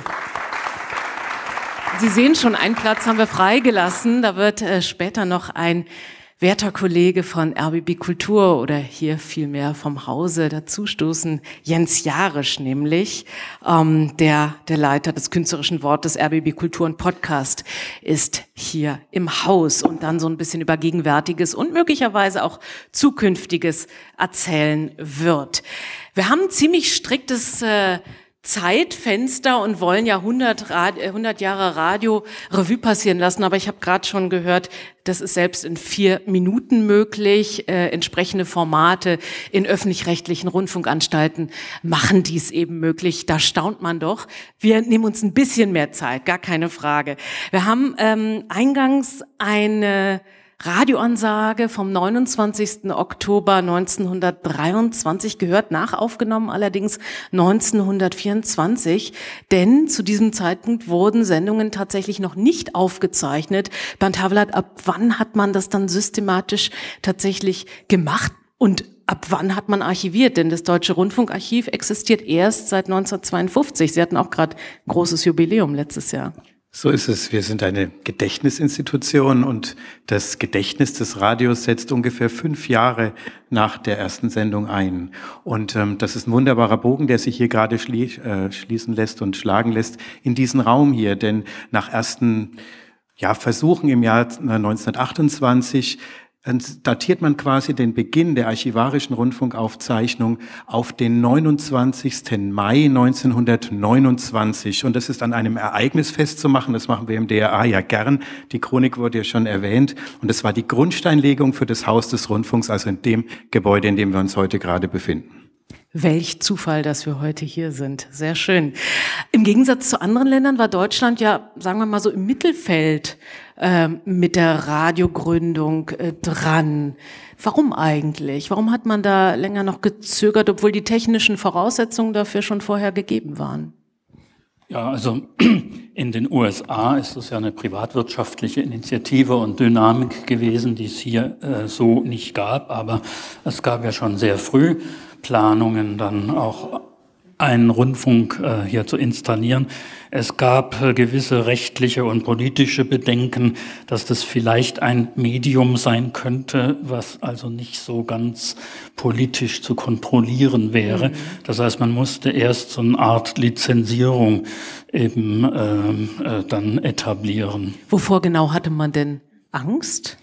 Nun, also ähm, man hatte zum Beispiel Angst, äh, dass man Radioempfangsgeräte, das waren die berühmten Radiobastler, äh, dass die auch andersrum funktionieren könnten, also als Sender eventuell für eine deutsche Revolution dienen könnten. Ist ja auch nicht ganz ausgeschlossen, wäre natürlich möglich gewesen. Einige äh, rasante Umbrüche hat das Radio natürlich äh, erlebt, beziehungsweise die Historie hat sich gespiegelt, auch anhand des Radios, gar keine Frage. Darauf kommen wir nochmal. Liebes Publikum, falls Sie sich wundern, dass ich gerade diese Seite so bespiele, hier sitzt sozusagen die Historiker-Ecke vor allem. Und dann kommen wir so ein bisschen mehr in äh, Theorie und Praxis dann auf dieser Seite. Aber Sie können sich natürlich jederzeit einschalten, wenn Ihnen danach ist. Das ist ja gar keine Frage. Ich möchte aber dennoch äh, nochmal darauf hinaus, welche Funktion hat das Radio überhaupt gehabt? Also Unterhaltung, vor allem Musik Musiksendungen, Konzertübertragungen, Herr Havlat. Welche Schätze finden sich so gerade in den ersten Radiotagen, Wochen, Monaten? Ja, die Kultur steht klar im Vordergrund. Ähm, das, ähm, das, das neue Institut Radio ähm, hat sich sehr stark aus dem abgeleitet, was bereits vorhanden war. Da waren natürlich die kulturellen Darbietungen in verschiedensten Formen. Wenn man sich so ein Radiostudio, man sieht es diesem Raum ja hier auch an, da ist viel Platz und da wurde agiert. Und man hat versucht, das, was man im Kulturbetrieb kannte, für das Radio zu adaptieren und auf ja die technischen Möglichkeiten bezogen, die es dort gab, dann ähm, entsprechend auch in Funktion zu bringen und ähm, ja dann auch hörbar zu machen.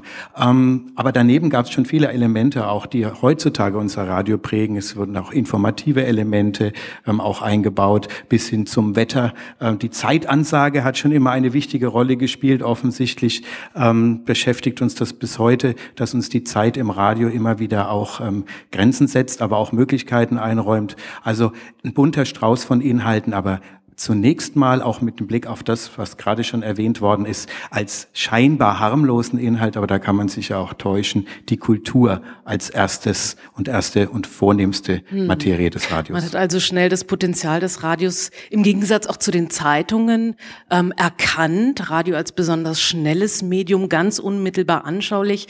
Ich äh, habe mir nochmal aus dem Buch herrlich äh, hier in meine Moderation kopiert ein Programm aus dem Jahre 1927 des Westdeutschen Rundfunk, 18 Uhr Bastelfunk. Was auch immer das ist, das liest sich so ein bisschen wie so ein Volkshochschulenprogramm. Dann gibt's einen Vortrag, die Grundlagen und die treibenden Kräfte der Wirtschaftsentwicklung. 19 Uhr landwirtschaftliche Meldungen, Sportbericht. 1915 Vortrag, das Wesen der Gotik. Fünfter und letzter Teil. Dann kommt ein Vortrag Das Kulturreich der Kohle und dann chinesische Dichtungen und ihre Welt, Teil 14. Finde ich doch sehr beachtlich, so etwas zu lesen.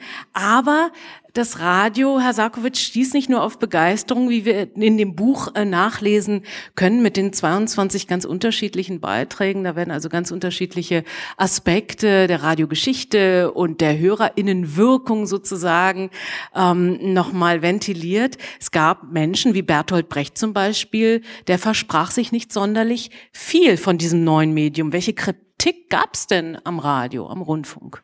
Ja, Bertolt Brecht ist ja einer, der ganz begeistert war vom Radio, weil er glaubte, das sei ein absolutes Kommunikationsmittel. Aber nicht Sender von Anfang an, wenn ich es richtig nachgelesen Nein, habe. Er, er war eigentlich begeistert, aber er hat gesehen, dass es nicht so umgesetzt wird. Das war seine Kritik. Und also Bastelfunk war nicht so ganz seins. Nein, und auch nicht die beliebteste Sendung in der Weimarer Republik, nämlich die Morgengymnastik. Wird auch nicht seins gewesen sein morgens. Ähm, aber er war jemand, der dachte, äh, es muss möglich sein, dass man mit den Hörerinnen und Hörern ins Gespräch kommt. Ähm, wenn Sie die Forderungen von Brecht lesen, dass zum Beispiel Übertragungen aus dem Reichstag gesendet werden sollten, damit die Menschen teilnehmen können an der Politik. Das wurde aber nicht gemacht. Es wurde aufgezeichnet, zum Teil aber nicht gesendet. Also er hatte ganz starke politische Forderungen an das Radio als echten Kommunikationsapparat und war sehr unzufrieden, weil das Radio in der Weimarer Republik kein politisches Medium war. Das können wir uns heute gar nicht vorstellen. Es gab keine politischen Kommentare. Es gab keine politischen Diskussionssendungen. Die Nachrichten mussten von einer staatlichen Agentur übernommen werden und durften nicht verändert werden. Also wenn etwas politisch diskutiert wurde, dann nur in der Kultur. Schriftsteller konnten miteinander politisch diskutieren. Ein Nazi mit einem Kommunisten, überhaupt kein Problem. Das wurde akzeptiert. Aber ansonsten war die große Angst auch der Weimarer Politiker, dass da etwas laufen könnte, was sie nicht im Griff haben. Sie haben es versucht, diesen Rundfunk ja sehr zu überwachen. Und das hat alles Brecht unglaublich geärgert. Das heißt, auf der einen Seite, wenn Sie so konkret fragen, was hat ihn geärgert, auf der einen Seite hat ihn gefreut, dass es dieses tolle Medium gibt, Und auf der anderen Seite hat ihn geärgert, wie es eingesetzt wird. Mhm, dass nichts daraus gemacht worden ist, in seinem Sinne zumindest. Frau Rüther, dieses Pro und Contra, das kann man offenbar ganz schön auch nochmal nachvollziehen. Ja, ähm, interessant finde ich eben auch, dass gerade die Schriftsteller sehr viel verbunden haben mit diesem neuen Medium. Äh, ich, äh, Alfred Döblin zum Beispiel hat damals auch gesagt, man sollte das Radio nehmen und man soll nicht immer Vorträge übertragen, sondern man soll das Radio mitten ins Schwimmbad stellen und von dort übertragen. Also die waren sehr angetan vom Live-Charakter und von dem, was, was es eben möglich macht, dass wir alle an bestimmten Dingen teilhaben können. Und ähm, ein bisschen ist das ja so, auch dieses utopische Element, was ja zum Beispiel Einstein auch sehr stark gesehen hat. Also er hatte das Radio als demokratisierendes Element auch gewürdigt und gesagt, jetzt kann jeder ähm, sich bilden auch über dieses Medium und dieses utopische, gesellschaftsutopische, das haben wir ja wieder erlebt eigentlich jetzt mit dem Aufkommen des Internets. Damit verbanden sich ja dann auch ganz viele Hoffnungen, also gerade auch was die Kommunikation angeht untereinander. Jetzt haben Sie mir gerade ein schönes Stichwort geliefert. Das Radio sollte man im Schwimmbad aufstellen. Eigentlich eine wunderbare Idee. Man hat natürlich schnell erkannt, dass man Menschen damit auch an ferne Orte mitnehmen kann. Zum Beispiel nach Stockholm, live zur Verleihung des Literar äh, Literaturnobelpreises an Thomas Mann. Und das klang so. Thomas Mann hat sich erhoben, seinen Platz auf dem Podium verlassen. Er steigt die Stufen nieder ins Parkett. Thomas Mann steht vor dem schwedischen König. Hände schütteln. Thomas Mann verbeugt sich tief. Einfallsturm für Thomas Mann. Thomas Mann kehrt an seinem Platz auf der Estrade zurück. Im Hintergrund der Estrade schwingen schwedische Studenten die deutsche Fahne. Das Orchester beginnt die Nationalhymne.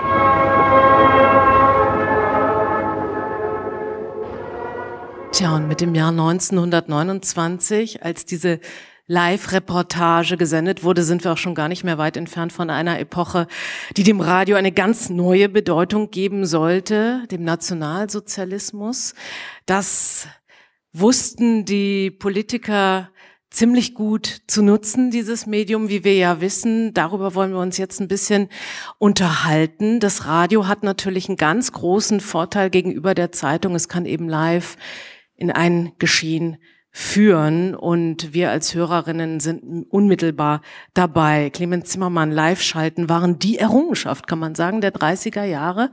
Was wurde denn dann alles live übertragen tatsächlich? Ja, es gibt also schon in den 20er Jahren, also insbesondere Fußballspiele, besondere Gelegenheiten wird also auch schon live gesendet, aber im Nationalsozialismus wird das eben voll ausgebaut. Es wird also zu einem permanenten, wichtigen Programmteil, dass man also die Authentizität des Gesendeten dadurch unterstreicht, dass man vor Ort ist und dass man unmittelbar dort ist. Und dann muss man natürlich auch sagen, es ist ja dann also eine ganz andere Hörerschaft. Es sind ja Millionen, äh, die sich mit einem Radio Apparat äh, versorgt haben. Das heißt also. Oder versorgt worden sind. Ja, also sie spielen natürlich auf den berühmten Volksempfänger an, der also äh, der Anschaffungspreis eben der verschiedenen Geräte äh, des Volksempfängers war ja wesentlich geringer als die anspruchsvollen Geräte. Aber man muss auch durchaus dran denken, dass es weiterhin die anspruchsvollen, technisch guten Geräte der Radioindustrie gab, mit denen also man nicht nur Musik äh, sehr gut hören konnte, äh, sondern eben auch ferne Sender recht gut empfangen konnte. Also man sollte sich, wenn man an Nationalsozialismus und Radio denkt, dann nicht immer auf den Volksempfänger äh, kaprizieren. Äh, ja. Es gibt auch die großen, guten, aber eben sehr teuren Geräte, die kosteten dann 400 Reichsmark. Das war also für einen Arbeiterhaushalt nicht erschwinglich. Mhm. Und es gibt natürlich auch noch äh, viele Nebenwirkungen, die das Radio so mit sich bringt, denn die ja, Schallwellen hören natürlich nicht an den nationalen Grenzen auf, was natürlich eine Herausforderung für die Nazis darstellte. Dazu gleich mehr. Wir haben Ihnen noch ein paar Töne mitgebracht heute Abend. Im Übrigen befinden sich auch sehr viele Bilder, Abbildungen in diesem Sammelband 100 Jahre Radio in Deutschland wunderbare Fotos, manchmal auch erschreckende Fotos. Einige davon werden Sie hier im Hintergrund im Laufe dieses Abends sehen. Aber jetzt, wenn wir mal ein bisschen in die Propaganda hineinhorchen. 1933 entstand zum Beispiel dieser O-Ton. Ich halte den Rundfunk für das Allermodernste und für das Allerwichtigste Massenbeeinflussungsinstrument, das es überhaupt gibt. Ich bin auch der Meinung, dass man soll das nicht laut sagen. Ich bin der Meinung, dass der Rundfunk auf die Dauer die Zeitung verdrängen wird. Ich bin der Meinung, dass der Rundfunk auf die Dauer überhaupt das Volk an allen öffentlichen Angelegenheiten teilnehmen lässt. Dass es im Volksdasein überhaupt keinen großen Vorgang mehr geben wird, der sich auf 200, 300 Menschen begrenzt, sondern dass daran eben das Volk in seiner Gesamtheit teilnehmen muss. Das ist Josef Goebbels, wie gesagt 1933, hier im Haus des Rundfunks. Wir wollen Ihnen noch einen weiteren Ton präsentieren, wie das Volk durch Live-Schaltung vor Ort sozusagen mitgenommen werden sollte. Hören wir mal rein. Deutsche Volksgenossen, das Mikrofon der Funkstunde Berlin steht jetzt in den frühen Morgenstunden des 5. April in der übel beleumdetsten Gegend Berlins. Und zwar in der Gegend, die einst die Hochburg des deutschen Bolschewismus war. Gerade ist eine größere polizeiliche Aktion eingeleitet. Herr Kriminalkommissar Fähnrich, der Leiter dieser Aktion, wird uns jetzt über Zweck und Ziel dieser politischen, polizeilichen Aktion einiges sagen. Bitte, Herr Kommissar. Es wird systematisch in verschiedenen Stadtgegenden, mal im Osten, mal im Westen, ohne ein bestimmtes System, jedenfalls ohne ein erkennbares System, ein Straßenzug durchsucht. Vom Keller bis zum Boden, Wohnung für Wohnung. Es wird gesucht nach Waffen, illegalem Druckschriften, Material, nach Vervielfältigungsapparaten, nach Druckmaschinen, nach Motorrädern, Kraftwagen und ähnlichem. Und noch einen weiteren Ton haben wir von Winifred Wagner, die Schwiegertochter Richard Wagners, die preist in einer Ansprache am 10. August 1934 Hitler als Schutz- und Schirmherrn der Festspiele. Und das klingt dann so. Der Führer liebt Bayreuth. Sobald die schweren, ernsten Arbeiten ihm Muße gönnen, weilt er in den Monaten unserer Festspiele in Bayreuth. Des Führers große Verehrung für Richard Wagner krönt unsere Festspiele. Er hat den tiefen Sinn des oft missbrauchten Wortes erfasst. Ehrt eure deutschen Meister, dann bannt ihr gute Geister. Das Vermächtnis Wagners ist in guter Hut, solange unser Führer Schutz- und Schirmherr bei Reutz ist. Ja, soweit einige Beispiele aus jener Zeit. Das Buchkapitel über Radio im Nationalsozialismus in dem Sammelband stammt tatsächlich von Ihnen, Clemens Zimmermann. Und ich sprach schon davon, das äh, Radio hatte große Vorteile in Sachen Propaganda für die Nationalsozialisten, aber einen großen Nachteil, dass die Funkwellen nämlich nicht an diesen nationalen Grenzen Halt machen. Damit war umzugehen. Auch das wissen wir alle aus den Geschichtsbüchern. Wie ging man mit dieser Tatsache genau um? Ja, also mit äh, Kriegsbeginn 1939 ist äh, das Abhören sogenannter Feindsender also strikt äh, verboten und äh, wird also mit harten Strafen gedroht, wenn man es dennoch tut. Ähm, auf, das ist so die eine Seite. Die andere Seite ist, dass sich aber vor allem als dann der Krieg ungünstig ausgeht, als immer mehr Opfer äh, auch unter den deutschen Soldaten sind, äh, dass äh, das eben dann nicht beachtet wurde. Das heißt also, die Wellen sind nun tatsächlich entweder vom Schweizer Radio Berro Münster oder äh, äh, dann also aus London äh, dann nach Deutschland ja tatsächlich gekommen. Und es gibt also keine exakte Zahl der deutschen Radiohörerinnen, äh, also die BBC jetzt gehört haben, aber äh, also es ging wohl in die Millionen jedenfalls zuletzt. Genau, das deutschsprachige Programm der BBC, das wurde peu à peu relativ rasant auch ausgeweitet, weil man eben sich des Potenziales dann auch wiederum bewusst war im Ausland, äh, was das Radio an Informationen dann doch weitergeben kann. Aber ich habe auch gelernt aus Ihrem Beitrag, dass äh, es dann doch ein sehr, naja, im Rahmen dessen, was irgendwie in die Propaganda passte, nicht so gleichgeschaltetes Programm war, wie ich zumindest dachte. Man musste schon auch vielen Hörerinnen und Hörern etwas bieten, den jungen Menschen zum Beispiel. Mich hat das erstaunt. Auch musikalisch war das jetzt gar nicht so nur auf Märsche und Walzer ähm, getrimmt. Was alles sendete man? Für wen vor allem? Es gibt ja nur einfach Live-Musikszenen, äh, Jazz-Szenen oder äh, Tanzmusik, die so Jazz ähnlich war. Und das wollten die jungen Leute hören, wollten insbesondere die Millionen junger Soldaten hören. Und darauf musste man dann Rücksicht nehmen, zumal eben der BBC äh, entsprechendes angeboten hat. Also man ist da schon in so einer transnationalen Konkurrenz. Äh, und da nun Live-Veranstaltungen äh, nicht mehr möglich waren im Krieg, äh, ist ja das Radio noch wichtiger geworden. Also man will diese Tanzmusik haben, rhythmische Musik haben und äh, holt sie sich aus dem Radio, denn die Schallplatten waren ja auch noch nicht so entwickelt, wie wir das heute mhm. kennen. Die laufen ja dann immer nur so drei, dreieinhalb Minuten. Äh, das heißt also, man braucht das Radio. Alles andere machte sich dann ein bisschen schlecht auf der Party. So eine Grammophonplatte, wie Sie sagten, drei, dreieinhalb Minuten macht's für einen DJ nicht ganz so einfach. Das ist völlig klar. Ist eigentlich alles dokumentiert, was wir aus der Nazizeit tatsächlich an Radioansprachen hatten? Ist das aufgezeichnet, Herr Havlat? Gibt es Lücken während des Krieges meinetwegen oder? Wie sieht's da aus mit dem Bestand? Es gibt große Lücken. Und es gibt keine geschlossene Weitergabe einer geschlossenen Überlieferung, ähm, sondern es ist Sammlungstätigkeit, die stattgefunden hat und die bis heute weitergeht. Es wurde auch vieles in der Tat nicht aufgezeichnet. Es gibt viele Reden. Wir sind aber immer noch dabei, zusammenzutragen, zu editieren, ähm, auch Vollständigkeit zu prüfen. Ähm, es ist vieles überliefert, aber es ist nur ein Bruchteil dessen, was gesendet worden ist. Und vor allem auch die Jagd geht weiter. Es gibt immer noch vermutete Bestände an verschiedenen Orten, ähm, an denen man ja noch fündig zu werden hofft. Ähm, um diesen, Zum Beispiel, was sind das für Orte? Das sind leider momentan Orte, die uns immer weniger zugänglich werden in diesen Tagen. Das ist Moskau in erster Linie auch, wo wir noch äh, ja, Material vermuten. Ähm, aber auf der anderen Seite gibt's auch immer wieder auch erstaunliche Dinge. Wir hatten jetzt im vergangenen Jahr einen Straßengrabenfund in Hessen.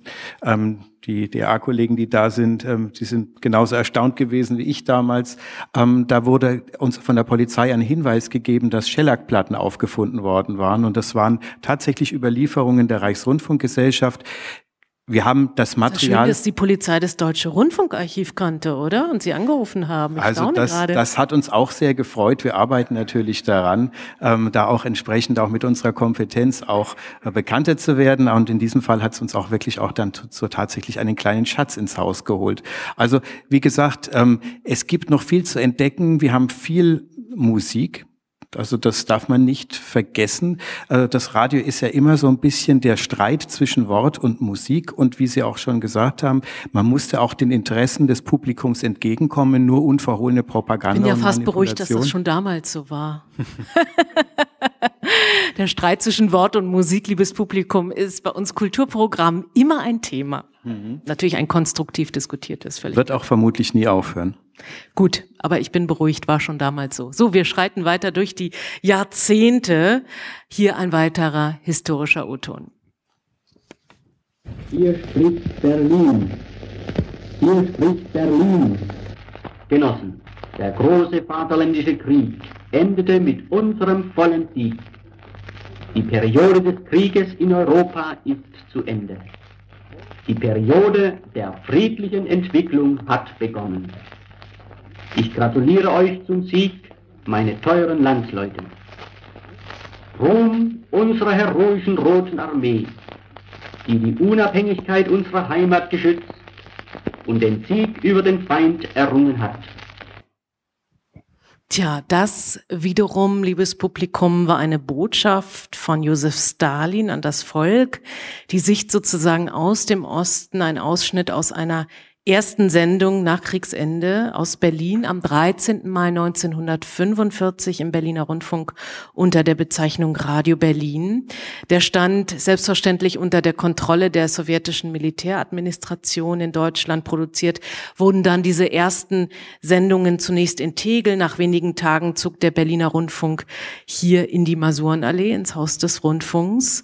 Und damit beginnt dann tatsächlich auch ein neues Kapitel in der Rundfunkgeschichte dieses Landes, eine Neukonstruktion des Rundfunksystems nach dem Zweiten Weltkrieg. Und man musste sich ja erstmal das Vertrauen oder den Neuzugang der Bevölkerung auch irgendwie wiederholen. Wie hat man das denn angestellt in den unterschiedlichen alliierten Zonen? Wer möchte dazu etwas sagen?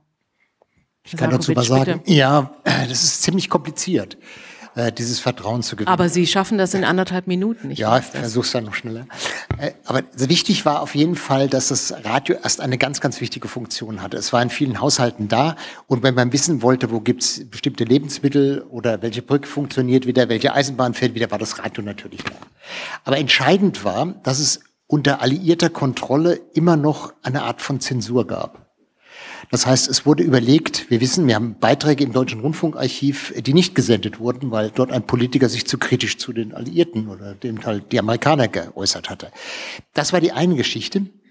Aber die andere war dann doch, dass im Westen ein öffentlich-rechtliches System nach Vorbild der BBC eingeführt wurde.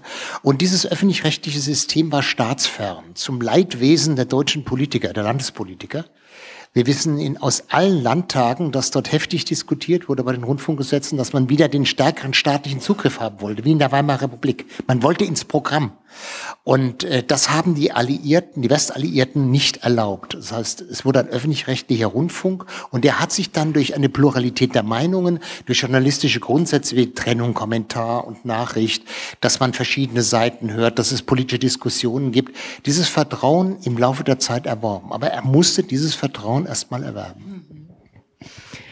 Frau Rüther, wenn man sich dann diese unterschiedlichen äh, ja, Konzepte nochmal an äh, schaut, diese Neugestaltung der Strukturen. Wir haben im Westen also nach amerikanischem Vorbild und nach der BBC diese Sendestrukturen und im Osten haben wir ein staatlich gelenktes Programm, aber natürlich auch äh, wissen wir, dass untereinander auch Propaganda gegenseitig lief. Äh, wie hört sich das heute an? Wie hat man das versucht, Einfluss zu nehmen auf den jeweils anderen deutschen Staat? Ja, ähm, Ganz bekannt ist ja Karl Eduard von Schnitzler, der eben von der der sehr früh angefangen hat, da mit seinem schwarzen Kanal zu senden äh, und äh, eben ähm, gegen die Westpropaganda anzusenden. Dann war natürlich äh, im in, in der DDR hieß es ähm, das Gift des RIAS, also das äh, Radio im amerikanischen Sektor, der ähm, in der DDR sehr stark gehört wurde. Da hat man versucht, das zu unterbinden, dass die Leute das hören. Dass, ähm, es gab auch ähm, Forschung dann, es wurde damals auch untersucht und da hat man immer so nebenbei versucht rauszufinden, hören die Leute womöglich heimlich oder hören sie Westsender. Also man hat so bestimmte Fragen gestellt, wo man versucht hat, das rauszuhören. Und äh, im Westen gab es ja dann bald äh, den Deutschlandfunk, der natürlich äh, in, für den Osten sendete, der RIAS, der ganz stark für den Osten sendete. Ähm, und so, ja, und es gab die Störsender. Die Störsender, die versucht haben, die Programme äh, der anderen, also vor allem im, in der DDR, die versucht haben, die Programme aus dem Westen zu stören. Auch hier haben wir ein paar akustische, auditive Schätze für Sie. Wir hören jetzt mal ein Beispiel aus dem Osten. Beginnen wir also vom Strausberger Platz kommend, uns einmal die Geschäftsstraße anzusehen. Na weißt du, hier kriegt man eigentlich alles, was man haben will. Zunächst einmal Blumen, gleich an der Ecke, da wo also unsere Freunde von der Gesellschaft arbeiten, ja. Äh, dann eine HO Milchtrinkhalle, ist ja was für uns beide, ne? Mhm. Dann gibt es äh, Konsum Spirituosen. Du siehst also schon, dass hier eine gewisse Schichtung ist zwischen HO und Konsum. Äh, darüber hinaus gibt es aber auch Privatgeschäfte hier an den anderen Seiten. Aber wir waren ja beim Abschnitt C. Ja? Dann geht es also weiter, äh, falls du noch was für die Küche brauchst, Konsum Fleisch und dahinter HO Fischwaren und Marinaden. Ja, schöne Einkaufsmöglichkeiten gab es in der Berliner Stalinallee, keine Frage. Hier ist ein Beispiel aus dem Westen aus dem Jahr 1972. Überlegen Sie sich, was wollen Sie denn jetzt? Wie wollen Sie sich aus dieser Situation befreien? Es gibt keine Chance für Sie. Die einzige Chance ist, dass Sie am Leben bleiben.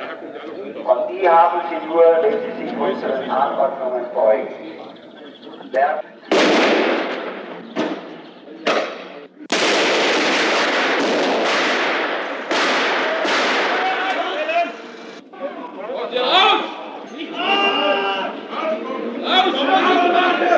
Energie hier! Energie hier!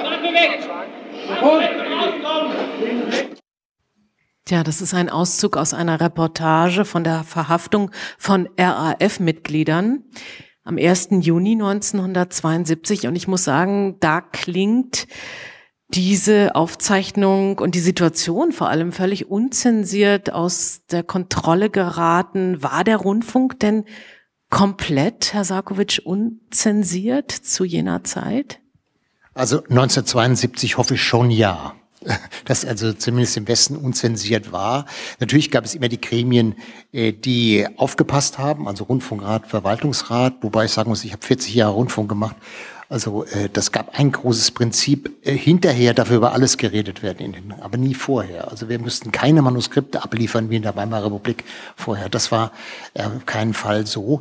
Hier bei dieser Reportage ist es halt so, dass dieses, dieses Authentische, dass der Reporter, es war in der Nähe des HR, wo das passiert ist, das in Frankfurt, dass der Reporter einfach rausging und das mitbekommen hat und hat sein Mikrofon hingehalten. Das sind natürlich seltene Augenblicke, äh, die sonst äh, normalerweise nicht geplant werden. Das ist ein Zufall gewesen. Aber wenn Sie konkret nach der Zensur fragen, solange die Rundfunkgesetze eingehalten werden und die sehen vor, dass man also keine rassistischen äh, Äußerungen bringt und so weiter, also Völkerverständigung, das sind ja Aufträge, die in Rundfunkgesetzen gegeben werden. Und darauf wird geachtet. Aber es wird nicht darauf geachtet, ob die politische Meinung so oder so oder so ist. Also diese Freiheiten waren eigentlich immer gewährleistet im öffentlich-rechtlichen Rundfunk. Frau Röther. Naja, es gab natürlich schon auch manchmal Situationen, äh, es gab zum Beispiel dieses berühmte Hörspiel von Chodjewitz, ich komme jetzt gerade nicht auf den, auf den Titel, der äh, im Grunde ähm, Studentenproteste nachgespielt hat. Das hörte dann der Innenminister von Baden-Württemberg zufällig im Auto, dachte, das sei eine Live-Reportage und äh, beschwerte sich dann beim Sender, wie man sowas senden kann. Das wurde natürlich dann auch zum Thema im Rundfunkrat, aber man hat dann äh, zwar den Redakteur, der das betreut hat, ermahnt und gesagt, sowas dürfe nicht wieder vorkommen, aber es wurde jetzt nicht im Nachhinein sozusagen zensiert. Also es gab dann schon immer wieder mal Probleme auch oder dass Politiker sich auf den Schlips getreten fühlten. Das Zumindest Diskussionen. Genau. Ähm, ich würde ganz gerne noch mal ganz kurz zurückspulen, Herr Zimmermann, weil wir kamen noch mal zu der Frage, die haben wir aber noch nicht richtig geklärt. Wie und wodurch hat der Rundfunk denn seine Glaubwürdigkeit nach der Zeit des Nationalsozialismus bei den HörerInnen wieder versucht zu bekommen? Also nach diesen Erfahrungen gab es sicherlich auch Verunsicherung, wie mit dem Medium umzugehen ist, oder? Naja, man knüpft ja an an die Nachrichtentradition des BBC, also der eben nicht polemisierenden, nicht hetzerischen, wahrhaftigen Nachricht. Äh, das äh, kommt dann schon rüber, dass das äh, gelingt, äh, dass das eben sachlich ist. Äh, dann die ganzen äh, Sendungen, die eben Meinungen austauschen auch Kontroversen, die eben dann vor dem Mikrofon ausgetragen werden. Vor allem, dass überhaupt verschiedene Stimmen, verschiedene Richtungen äh, im Radio vertreten sind. Äh, das also schafft äh, schon Vertrauen. Und man muss ja auch noch daran denken, dass die Sender werden ja auch mobil insofern, als sie ins Land gehen. Also da gibt's die Übertragungswagen. Äh, man kann eben in andere Orte fahren. Der, äh, der Rundfunk ist ja dann auch im Land präsent. Und das schafft auch Vertrauen. Es gab im Deutschlandradio eine wunderbare Reihe, da wurden Familienserien mal gegeneinander geschnitten, Ost-West, sicherlich einige Perlen aus der Zeit, wo man eben auch ganz genau merkt, wie dann doch die Einflussnahme versucht worden ist, wie politisiert worden ist zwischen den Zeilen. Havlat, auch an Sie nochmal die Frage in Sachen Archivbestand, Ost-West, flächendeckend alles da? Ja, also Was wir vom Osten sagen können, da ist natürlich die komplette Überlieferung des Rundfunks der DDR auf uns übergegangen, das, was mitgeschnitten wurde. Ähm, das ist natürlich auch nicht vollständig. Bis in die 70er Jahre wurde auch in, im Westen, auch in, in den Rundfunkanstalten, ähm, nicht alles Programm aufgezeichnet. Ähm, da gibt es große Lücken. Dieser berühmte Satz, das versendet sich, der hat ziemlich lang gegolten. Und da war die Redakteurin, der Redakteur war sehr zufrieden, wenn sie ein tolles Feature gemacht hat, ähm, wenn das perfekt war, wenn man es gesendet hatte, ähm, dann war das Gefühl auf jeden Fall ein ein gutes. Ähm, Ob es jemand gehört hat und wie viele es gehört haben, war dann vielleicht noch eine zweite Frage, aber nicht mehr die entscheidende. Und ähm, die Aufzeichnung auch im Westen, auch die Hinterlassenschaften, die das Rundfunkerbe, das jetzt das, der öffentlich-rechtliche Rundfunk mittlerweile angehäuft hat, das liegt ja in den Landesrundfunkanstalten, das ist reichhaltig. Und mittlerweile, jetzt gehen wir mal davon aus, wenn, weil wir von heute, also im, im Internetzeitalter geht ja eigentlich meint man nichts mehr verloren. Und das gilt natürlich auch mittlerweile auch für den Rundfunk. Es wird fast flächendeckend alles aufgezeichnet. Aber das ist eigentlich erst seit relativ kurzer Zeit so vollständig der Fall. Wahrscheinlich auch, seitdem man digitalisiert das Ganze verstauen kann. Also davor war das wahrscheinlich auch ein rein praktisches Problem, nicht wahr? Und ein finanzielles. Also gerade was den DDR-Bestand angeht, ähm, fürs Radio gilt es zum einen, aber noch mehr fürs Fernsehen. Da ist manchmal das, das Bandmaterial, das Medium, das Aufzeichnungsmedium, das knappe Gut gewesen. Und da musste man sich sehr genau überlegen, wofür man eben dieses Bandmaterial dann zur Verfügung stellt. Und Aufgabe des Archivars, der Archivarin ist natürlich immer genau diese Auswahl zu treffen. Da, wo nicht flächendeckend aufgezeichnet werden kann, wo nicht vollständig erhalten werden kann, exemplarisch die Auswahl zu treffen, die notwendig ist, damit eben auch Wichtiges und Unersetzliches erhalten bleibt das dann im besten Fall bei Ihnen landet. Und manchmal sind die Bänder so alt und so porös, dass ich gelesen habe, dass Sie das Ganze nur einmal abspielen können und zwar mit großer Vorsicht, um es zu digitalisieren. Und wenn das nicht gelingt, dann ist es hinü, das Material. Tragischerweise. Also das ist schon eine große Herausforderung, die Sie da so stemmen. Ganz wichtig ist natürlich auch die Einführung des äh, privaten äh, Rundfunks, das duale System. Frau Rüther, was hat das nochmal bewirkt? Auch gerade in der Frage des öffentlich-rechtlichen Hörerschaften, Jugend Jugendkulturen wurden schon angesprochen, die spielen auch in dem Buch eine ganz wichtige Rolle, die ja wesentlich auch durch oder mit dem Radio geprägt worden sind. Ja, das Radio war, also gerade in meiner Jugendzeit war das Radio das Medium. Wir haben alle Radio gehört. Und ich bin in Baden-Württemberg aufgewachsen. Da gab es dann relativ äh, früh SWF 3, also den berühmten Südwestfunk, äh, der den Popshop gemacht hat und solche Sendungen. Und ähm, das war für uns sehr wichtig. Das haben wir immer gehört. Ähm, als dann die Privatsender aufkamen in den 80er Jahren, da ging es dann noch mehr darum, äh, also da ging es dann sehr schnell darum, dass man gesagt hat, man äh, darf die Hörer nicht langweilen, man darf ihnen nicht zu viel zumuten, man darf nicht zu lange Wortstrecken machen. Also was Sie gerade auch schon erwähnt haben, dieser Kampf zwischen Wort und Musik, das, das äh, hat sich dann sehr verstärkt mit dem Aufkommen der Privatsender. Dann äh, kamen eben auch die sogenannten Formatradios auf, dann gab es eben bestimmte Musikformate, die sogenannte Adult Contemporary, also die Musik, die, die die die Hörer ähm, in ihrer Jugend gehört haben, die wird halt, das wissen wir bis heute, dann immer wieder gespielt. Da gibt's dann die sogenannte Heavy Rotation, also dass bestimmte Musiktitel immer wieder gespielt werden. Ähm, und es ging dann dieser, dieser, ähm, die Bedeutung des Radios als journalistisches Medium, die geht natürlich dadurch ein bisschen verloren. Wir werden jetzt mal so ein bisschen weiterspulen nach vorne. Wir kommen zum Radio im Vereinten Deutschland, wollen auch ins Hier und Jetzt schauen. Das Radio ist weiterhin eine schnelle Informationsquelle. Allerdings gibt es auch neue Konkurrenz und es klang schon an, das Internet, die Streamingdienste natürlich. Das Radio ist aber weiterhin Bildungs- und Informationsmedium, ein Medium für Unterhaltung und Emotionen und durchaus, Sie haben es gerade gesagt, auch identitätsstiftend, kann man ja nicht anders sagen. Und hier haben wir noch ein paar Beispiele für Sie. Ein Auszug aus einem Interview mit Frank äh, Franz Beckenbauer.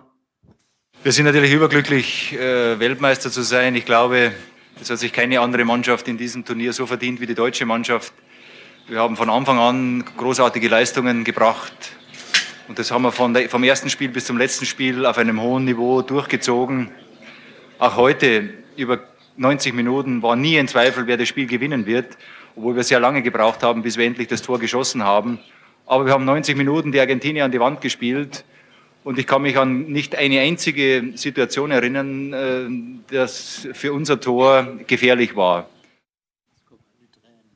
Ja, es kommen einem die Tränen. Das war ähm, am 8. Juli 1990. Da kamen sie Ihnen wahrscheinlich, Herr Sarkovic.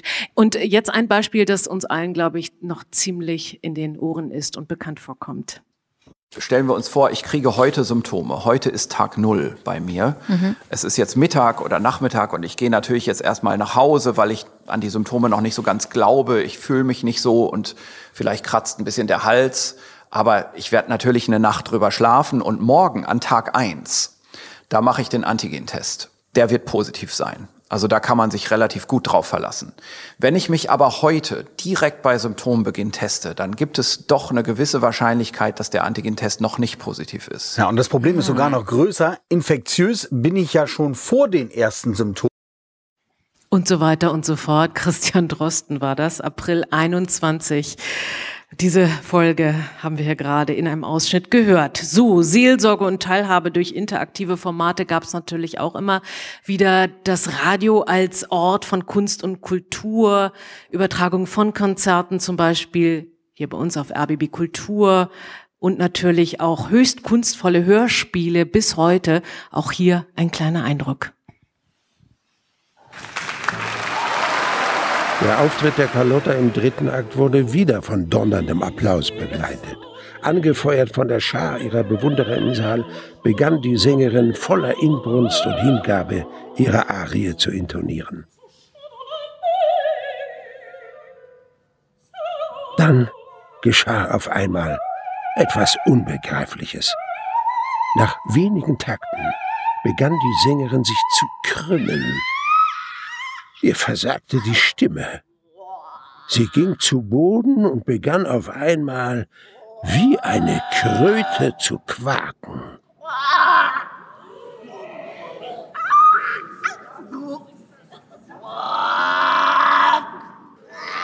Das Unbegreifliche, was sich da oben auf der Bühne abspielte, aber war nur das Signal zu der noch größeren Katastrophe, die folgen sollte. Denn in diesem Moment hörte ich auf einmal ein leises Lachen hinter mir und eine unheimliche Stimme kroch in mein Ohr. Ach, ach, dieses Schauspiel hält nicht mal der Kronleuchter aus. ich blickte zur Decke. Und tatsächlich löste sich in diesem Moment der Kronleuchter vom Haken und sauste aus der Höhe des Saals herunter in die Mitte des Parketts.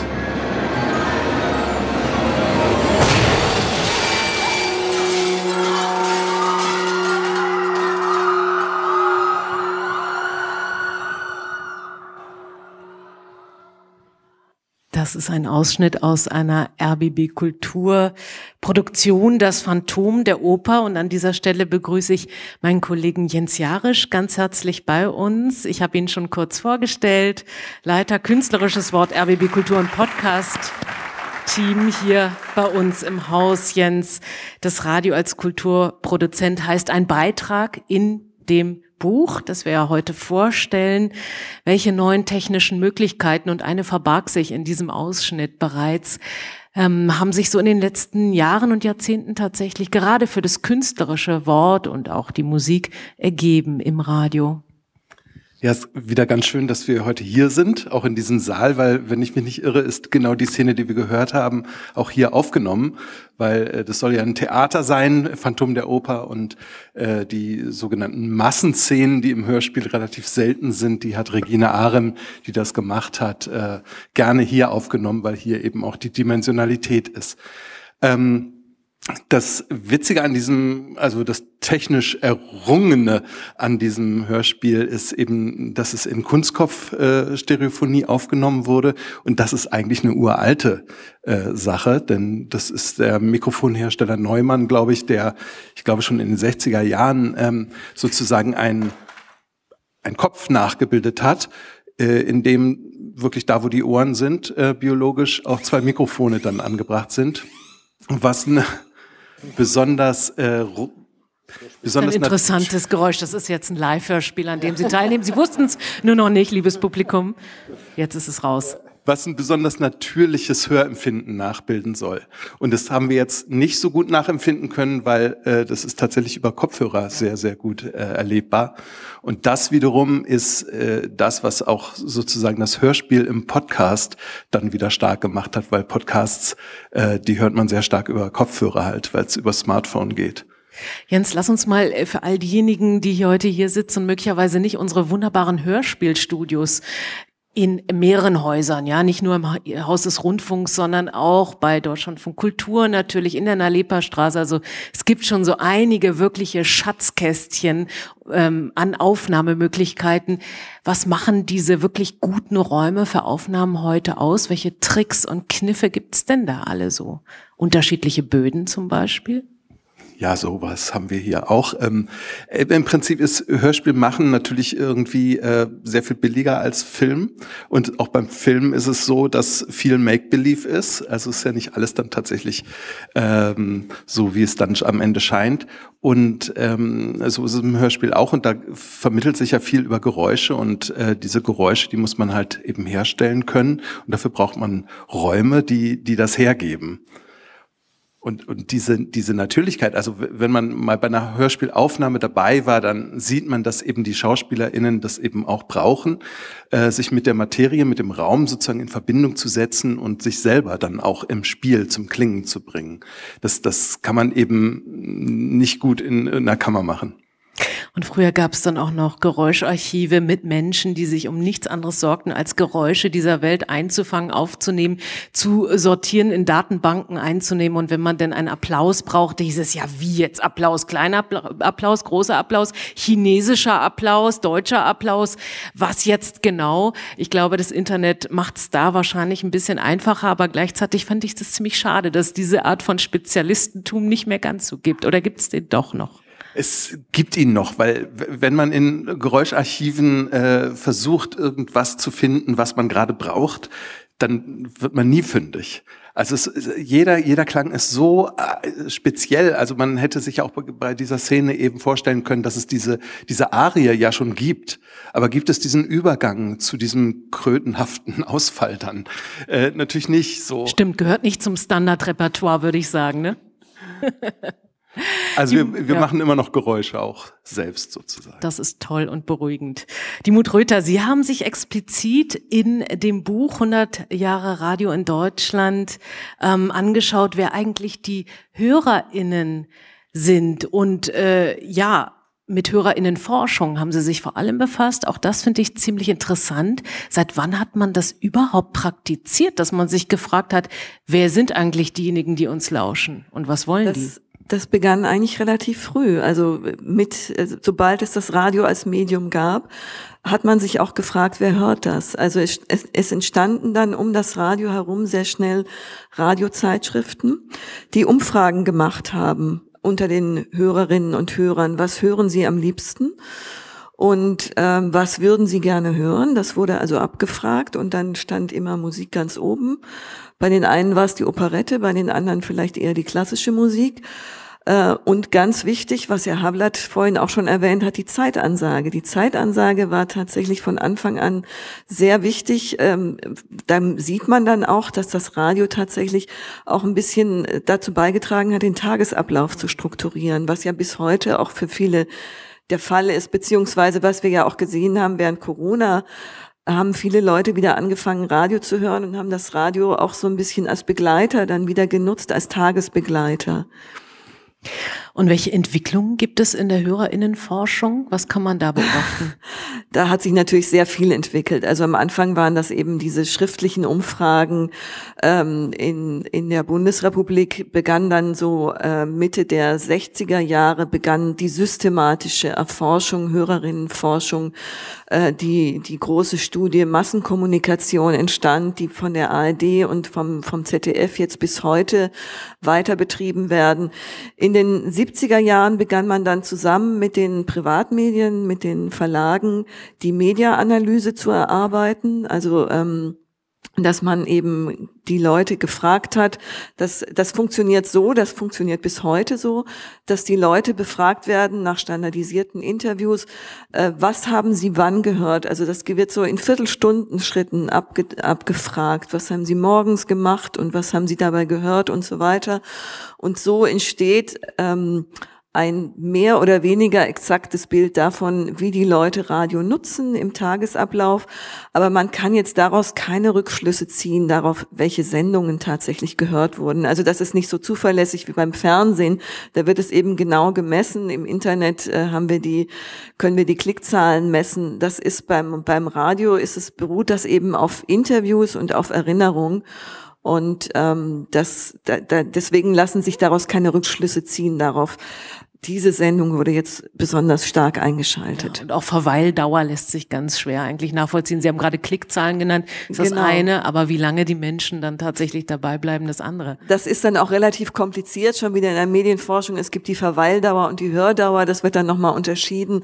Das wird dann so ein bisschen ähm, ja spezifisch. Also heutzutage geht man dann, äh, arbeitet man mit so einem, einem sogenannten Mediennutzertypologie. Da hat man dann, versucht man die die großen, also die, die, die Menge der Radiohörer einzuteilen in verschiedene Gruppen. Das sind dann die Hochkulturinteressierten oder die Eskapisten oder die Familienorientierten oder ja, die das fand ich auch interessant. Da gibt es ein sehr schönes Diagramm in diesem Buch, die Eskapisten. Also die suchen dann irgendwelche Dinge, die sie irgendwie woanders hin katapultieren, Das wohin auch immer. Was sind denn das für Sendungen, habe ich mich gefragt. Also im, in der Literatur sagt man ja, das sind die Leute, die eben Romane lesen, Science Fictions und so weiter, die aus der realen Welt entfliehen wollen. Was die im Radio hören, ja, gute Frage. Ähm, ob das diejenigen sind, die tatsächlich die Hörspiele hören, fra äh, fragt sich. Auch wenn so eine Opernsängerin zur Kröte wird, das ist doch mal was anderes. Das stimmt. Kann sich wahrscheinlich jeder selbst beantworten und wird auch jeder anders beantworten. Aber Sie haben gerade auch schon ein bisschen auf Hörverhalten ähm, äh, rekurriert und das hat sich natürlich auch über die Zeiten immer wieder verändert und kann sich dann auch schlagartig wieder verändern. Siehe Pandemie, wo eben das Radio dann doch mal, und das haben wir auch ganz klar gespürt, hier bei RBB Kultur zum Beispiel, ähm, nochmal eine ganz andere Bedeutung bekommen hat für Menschen. Und wenn man bedenkt, wie viele Podcasts inzwischen existieren, manche ziehen sich ja über Stunden und werden dennoch gehört. Also ich staune, von wegen die Menschen haben keine Aufmerksamkeitsdauer, keine Verweildauer. Da gibt es äh, solche und solche Meinungen. Ich habe mich gerade gefragt, Herr Havlat, wird das auch alles bei Ihnen äh, dokumentiert? Also Podcasts zum Beispiel? Das ist ja relativ moderner Inhalt. Ähm, Macht ja entsprechend, ja, er entsteht nur sozusagen in den Landesrundfunkanstalten und dort wird er normalerweise auch archiviert. Online-Archivierung ist ein Thema in den Archiven. Auch da gibt's ja neue Standards, neue Methoden. Digitalisierung ist ja ähm, in den Archiven auch ein großes Thema ähm, und da bewegt sich momentan unglaublich viel. Aber das, was wir ähm, als große Leistung eben auch als Herausforderung sehen, ist es ähm, nicht nur die Sachen zu erfassen, sondern sie auch zugänglich zu machen, also und ähm, auch entsprechend heranzutragen an das Publikum. Ähm, das einerseits passiert es natürlich im Programm, das wird vom Programm auch nachgefragt, Archivmaterial. Auf der anderen Seite gibt's immer wieder auch Nachfragen aus dem Bereich Wissenschaft, ähm, Kultur, Forschung, aber auch interessierte Öffentlichkeit ähm, und dort diese Schätze immer wieder auch rauszuholen und ganz aktiv auch zu vermitteln ähm, und an die Hörerin, an den Hörer zu bringen, das ist auch eine Aufgabe, die zusehends auch auf die Archive vorkommt. Beispiel nenne ich jetzt einfach die Retro-Angebote, die neuen ARD Retro Audio. Da gehen Archive auf Sendungen und das ist für Archive ein Meilenstein und eine vollkommen neue Erfahrung, die wir da machen. Und äh, ja, da gibt's auch, glaube ich, wirkliche Fans von diesen ARD-Retro-Sendungen. Auch ein Historiker wie Sie, Herr Zimmermann, dürfte sich daran erfreuen, oder? Ja, also man freut sich als Historiker überhaupt äh, über die Vielfalt äh, des Radios und äh, wenn dann die Geschichte dabei ist, ist es noch besser. Wir kamen schon ein bisschen zum Hörverhalten. Das hat sich natürlich rasant verändert, äh, vom linearen Hören zum individuellen oder individualisierten. Was bedeutet das, Herr Sarkovic, für die Sender? Wie müssen Sie sich da neu aufstellen, positionieren? Was wird wie diskutiert? Ja, das ist natürlich ein großes Thema, das seit einigen Jahren diskutiert wird. Äh, wie wird das dem Publikum dargereicht? Und ich glaube, es ist nicht so interessant, äh, dass viele Menschen sich heute zu einer bestimmten Sendung vor dem Radio versammeln, wie das noch von 50er Jahren noch war. Da hat man ja Hörspiele, Millionen Publikum hatten ein Hörspiel. Das gibt es heute eigentlich in dieser Form nicht mehr, dass man zu einer bestimmten Uhrzeit eine bestimmte Sendung hört. Es gibt bestimmte Gruppen, die machen das noch, aber eigentlich die jüngeren Gruppen nicht mehr. Heute gilt, es, gilt das zeitsouveräne Hören, wie das heißt. Also ich muss überlegen können, wann will ich eine bestimmte Sendung hören. Nicht unbedingt, wann die läuft im Programm, sondern wann kann ich sie hören. Und da bietet natürlich das Netz und äh, die Podcasts ganz viele Möglichkeiten, vor allem die ARD Audiothek. Die bietet einiges da in dieser Richtung an, äh, so dass man also die großen Sendungen, wichtige Sendungen, selbst aktuelle Beiträge heute nachhören kann, wann man das hören will. Ich glaube, das ist eine richtige Richtung. Also wir, das ist natürlich schmerzlich für jemanden, der mit dem Radio angefangen hat, als es noch Tonbänder gab und Fernschreiber und so weiter, äh, dass wir uns ein bisschen lösen müssen von dem, alles konzentriert sich zunächst auf das Radioausspielung und dann kann auch irgendwas dazukommen. Wir müssen heute sagen, nein, wichtig ist eigentlich, dass gehört wird. Und ob es als Hörbuch gehört wird, im Radio gehört wird oder als Podcast gehört wird, ist dann eigentlich egal. Und dann stellen wir plötzlich fest, dass wir verschiedene Altersgruppen erreichen und dass das Publikum für ein Hörspiel, ich meine, ich habe auch das Hörspiel zu verantworten gehabt und ich niemanden zu nahe treten, aber 5000, 10.000, die vielleicht linear, also im Radio hören, aber plötzlich in der ARD ähm, Audiothek sind das 150.000, 200.000, manchmal 300.000 beim ARD Radio Tatort. Das heißt, plötzlich ist, sind ganz neue Publika da für das Radio und das ist eigentlich eine schöne Entwicklung, die einem auch sehr positiv stimmen kann. Man muss sich natürlich ein bisschen von dem Althergebrachten lösen, da kommen wir nicht drüber weg. Und heißt das auch, Jens, dass man über andere Formen nachdenken muss und wenn ja, welche? Hat das irgendwie Einfluss auf Formen? Ja, äh, aber vielleicht gerade im Hörspiel jetzt nicht so stark. Also das Hörspiel bleibt auch, finde ich, im Podcast das äh, Hörspiel. Ähm, die erdrutschartige Veränderung ist ist aber so ein bisschen die Konkurrenzsituation. Also Sie haben das eben angesprochen, dass äh, wir froh sind, wenn uns Leute hören, egal in, auf über welchen Kanal. Aber tatsächlich ähm, ist ja das, was sozusagen diese, diese Vision von vielen Sendern und vielen Empfängern, die ist ja im Podcast äh, fast Realität eigentlich. Weil ein Radiokanal, da sind wir eben immer Gatekeeper gewesen, das, weil, weil sich so ein Radiokanal eben nicht einfach so herstellen lässt. Aber ein Podcast, den kann jeder im Prinzip raussenden.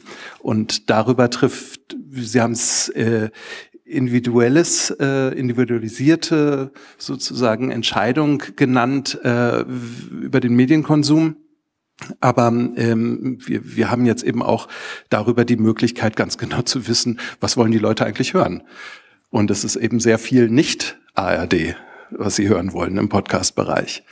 Und, ähm, und da hat mich auch noch äh, interessiert, wenn ich das mal jetzt so umdrehen darf und fragen darf, äh, ähm, archivieren Sie eigentlich diese Podcasts, die nicht aus der, aus der ARD kommen, aus dem öffentlich-rechtlichen Bereich? Das tun wir nicht, nein. Das ist nicht Ihr Auftrag, ja? Nein. Das ist aber auch schade eigentlich, weil es ist ja auch Rundfunk in, im, nicht im engeren Sinne, aber im, im sozusagen kontemporären eigentlich. Das könnt ihr nachher bilateral noch mal ausdiskutieren. Ne? ähm, wie sehen denn heutige ähm, Radioprogramme aus? Wie haben die sich gewandelt? Äh, Frau Röther, damit haben Sie sich auch noch mal in dem Buch ein wenig beschäftigt. Was ist denn da zu beobachten? Also die Radioprogramme, äh, wir haben ja eben schon mal über die Formatierung gesprochen, dass man eben äh, immer stärker versucht, äh, bestimmte Zielgruppen zu erreichen mit einem mit einem bestimmten Programm und das, äh, das sehr spezifisch äh, zuzuschneiden.